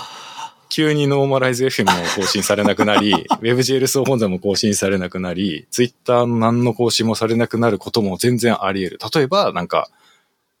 病気で倒れた、看病しなきゃとかってなったら、俺本当に何もしなくなる可能性がありますね。それぐらいでかいから90何パーセント占めてるんでそれは、なんか、その、ご夫婦というか、長い、なんか、その年月を経て培われたものでもあるから、そうですよね。すね重みが違いますね、自分がだって一番長く過ごしてる人間ですからね。その、生まれてから、例えば思春期に親元離れるまで20年弱とかあるわけですけど、そっから先、俺今42とかだから、人生の一番長く一緒にいた人ってなるともうそうなっちゃうんですよね。ああ、うん、なるほど。で、最初の、最初からずっとそういう気持ちで20年以上一緒に来てるんで、なんかもう、それ以外のことは些細なことっていうか、うん。ほんとなんか、仕事で失敗したとか、もうどうでもいいですね。そその、なんか、ショックの大きさとしてはどうでもよくて、最悪別にそれがなんか嫁のためになってるんだったらそれでもいいし。なんか、その、なんかドクサスさんと近いものを感じる回でもあったし、違う点も感じれる回だったなと思うのが、なんか今僕が思っていたのが、なんか僕はそれで言うとすごく、あの、自己中な人間というか、僕の、僕は僕の知識欲求のために生きている節がすごくあり、象徴的だったのが、奥さんをよくネタにするんですけど、一昨年とかの秋口に、なんか仕事がすごい詰まりに詰まって、で、なんかそれが、ちょっとした Unity でアプリを作るってやつだったんですけど、はい。なんでしょう。なんか新しい技術に挑戦するというよりは、ただなんか大変な作業みたいな。はい。エンジニア俺一人でみたいなやつの案件で、1ヶ月ぐらいもうずっとそれやってて、で、その案件が終わった時に、あ、終わったやっと終わった解放されたと思って、で、奥さんとしては、じゃあお疲れ様会するかのテンションだったらしいんですけど、なんか俺はもうとにかく、あ、もうなんかこの一週間俺はただ出力をし続けちゃったので、インプットが足りていないってなって、奥さん申し訳ないけど、俺来週一週間一人で、その江ノ島の先っぽの方の民宿に泊まって誰とも連絡取らないからみたいな 期間を設けさせて、一週間家出するっていうことをやっていて、はい。それなんかメンタルがやられてたというよりも、単純に、あ、なんかもう最近俺の体に何の情報も入ってきてない。これは体に良くないっていうだけでやってたんですけれども、まあ、これも終わった後に、まあ、友人、皆様からお叱りを受けましてああ、なるほどね。はい。そうそうそう。なんか、まあ、は反省はもちろんするんですけれども、でもなんか自分という人間がそもそもそういうところで動いているっていう感覚がずっとあるので、また、わがままって言われればわ、その一言で終わっちゃうんですけれども、なんかそういうところの、なんだろう、違いみたいなものはちょっとあるありますよね。ありますよねっていうあれじゃないですけど。いや、でもそれは多分みんな、そこはなんていうか、なんか私みたいなのが正しいっていうわけでもないというかあ、うん。別にそれは極端すぎると思うし、自分で。その、もしそういう人いたらキモいなって思うし、その 他人でね、そういう人いたら キモいなって思うし、でも俺は多分、あの、本当にこれが正しいな、これが嫁の幸せにつながるなと思ったら核兵器のボタンとか平気で迷わず押せますね。ポチって。なるほど。それで地球の他の人類全滅するとしても押しますね、多分。本当に正しいって自分が思ったらね。これ、なんとか奥様に聞かせられないですかね？いや、聞かなくていい。聞かなくていいです。そうか。いや、なんか、すごい。でもなんか僕の中の毒殺さん像が今日すごい一気に上がりましたね。いや、だから本当になんか俺を見て、あ、情熱すごいとか思うんだったら、それはそういうゴールがあって、そこに対するものすごい、ものすごいこう、積力が働いてるっていうか、はいはいはいはいはい、はい。そこに向かっていくエネルギーがものすごいから、その発露としてそういう行動力が、おまけとして発生しているだけって思ってほしいですね。なるほど。本当何回も言うように、本当になんていうか、単純に物事を楽しんでるとか、誰かのために一生懸命頑張ってるみたいな、建前的なことは全くないわけじゃないし、むしろ普段はそういうことをね、思ってるんですけど、ただその哲学的に自分を掘り下げていくとっていう話ですけどね。うん。いやー、なんか、めちゃめちゃ良かったです。今日話せて。ちょっと俺頑張っては話しすぎちゃった、ちょっと。あ、いやいやいやいや、むしろ、その最後の方のそのは話で、なんか、ちょっとじ、なんか僕の中の毒殺さん像がちゃんと事件解決みたいな感じになりまあ、した。そうですか。そういうですか。はい仕組みだったのかっていうのが。いや、そうなんですよ。と同時に僕のこの旦那としての自覚のなさみたいなものを感じました。いや、でもそれはさ、まだわかんないよ。これからいろいろあると思うから。うんうん、うん、うん、うん。そこれ。からいろいろあると思うんで。そう。わかんないわかんない。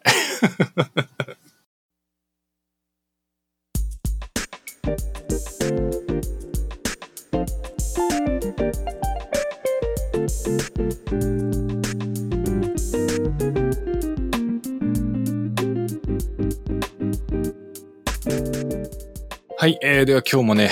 いや、だいぶ長い時間に今なってると思うんですけども、ちょっともう楽しくなりすぎてしまったのと、なんていうか、えー私もちょっとテンションが上がりすぎてしまって、なんかすごい深い話をしてしまったんですけど、別になんか、いい話をしようと思ってたわけではないんですけど、なんか結果的にそんな感じのことを言ってしまったなと思って、ちょっと今更恥ずかしい感じもするんですけども、はい、まあね、いろいろ面白い話が今日はできたんじゃないかなと思います。あの、あやとさんなんか、急にお声掛けする感じになっちゃったんですけど、いろいろお話聞けて、いやいやはい、楽しかったです。ありがとうございます。なんか30歳になったばっかりなんですけれども、いい30代のスタートが綺麗だと思います。すごあ、いそうですか、そうですか。人生の先輩にいろいろ学べる回になったなと僕個人的には思っています。いや、そんなこと言うと、長谷川さんがまた、あの、ジェラシーが発動しちゃうから。いや、長谷川さんからも、そう。長谷川さんからもいつも学ばせていただいてますっていうのあをちゃんともちろんです。うんあの人から、もう人生の師匠ですね。そうですね。あの、私もちゃんと長谷川さんから、多分年下だとは思うんですけど、あの、学ばせていただいてるんで、いつも。はい。長谷川さん、長谷川さん聞いてるかな？いや、聞い、絶対聞くと思うよ。うん絶対聞くと思う。いや、なんか、大河原くんちょっと楽しそうに喋ってんじゃん、みたいなことを絶対絶対いじられますね、そう。僕普段、普段のなんか産後会よりすごい楽しそうになんか喋って、喋ってんじゃんみたいな感じのこと絶対言うでしょ。絶対言うわ。うん絶対言われるわ。絶機嫌取らないとそうですね。いや、でも、本当にあの、私はすごい好きで聞いてる番組ではあるんですけど、なんか、今日は今日でね、ちょっとまた違うテンションで喋れたんじゃないかなと思うんで、はい。はい。よかったんじゃないかなと思います。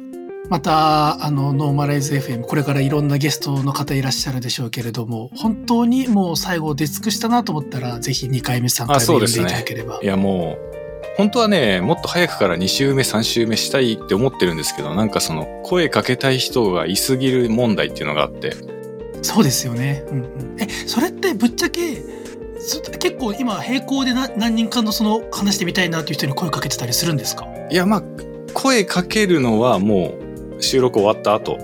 次誰にしよっかなって感じなんですけど、ただ自分の中ではそのリスリスト化されてる候補リストみたいなのがあって、でやっぱその、まあ、バクさんとかもずっとその候補の中に入ってて、ずっと声かけられなかったんですよ、怖くて。そう、だからその、今ならいけるっていうタイミングを、なんか、見るともなく見て待ってるみたいな感じですね。はいはいはいはいはい、うん、いや、楽しみだわ。本当にノーマルズ FM は、もうこの界隈にいれば名前知らない、あの知ってて当然の方ばっかなんですけれども、でも、わ、この人なんだっていう驚きは、毎回、レナード君とかが出た回とか、普通に ツイッターのファンでして見てるから、レナード君とか出てるんだ、すげえみたいな。いや、レナードさんはね、なんか、ですね。ね、あ、こんな感じかっていうのがやっぱわかるじゃないですか、声聞いてると。うん。なんかね、あんなピュアな生き物いて、すごいなって思うよね。いやー、作る作品バキバキでかっこいいし。バキバキでね、かっこいいし、なんか、シェーダー楽しいみたいな感じで、もうなんか本当にそれがゴンゲみたいな、その、シェーダー楽しいわーいみたいな感じの塊がそのまま実在しているみたいな感じがして こんなピュアなものがこの世に存在するのかみたいなね。リスペクトですね。いや、本当にだからノーマライズフィ更新されるたびにゲストのはず誰なんだろうっていうドキドキワクワクがあるんで。そうですね。今回はちょっと、あやとさんが出てきたことによってどういう感想を皆さんが持たれるかちょっとわかんないんですけど。あげく、あげくお前2時間半とかあんじゃねえかっつって。おバカ野郎ってなってる思われるなバクさんの回ほど中身もねえ会話を2時間半ぐらいしてるからだ。お何なんだこいつってなってる可能性はあるんですけどね。こいつ回かもしれないです。いやでも俺は本当に楽しかったんで。はい。いやもう僕も本当にロクサスさんとちょっと仲良く、ちょっとでも仲良くなれればなと思っていやいやもうね、ノーマライズ FM はね、俺のための番組なんで。あの、み、みんなはその、そう、みんなは、あの、おまけでそのおこぼれを頂戴してるだけなんで、俺がこの人と喋りたいっていうのがまず最初なんで、ノーマライズ FM は。それは勇気づけられますね。ゲスト出る、ゲスト出るのためらってる人ももしかしたらね、出るかもしれないけども、その言葉はすごい出たくなるそう、だからなんかその格式高いものとして、恐れ多くこう見守るんじゃなくて、もっと気楽に出演してほしいですね、皆さんには。はい。ゲストの皆さんにはね。これちなみにあとごめんなさい。もう一個だけ聞きたかったですと思い出した。これドクサスさん、ノーマライズ FM って、これ毎回エピソードごとにタイトルつけるじゃないですか。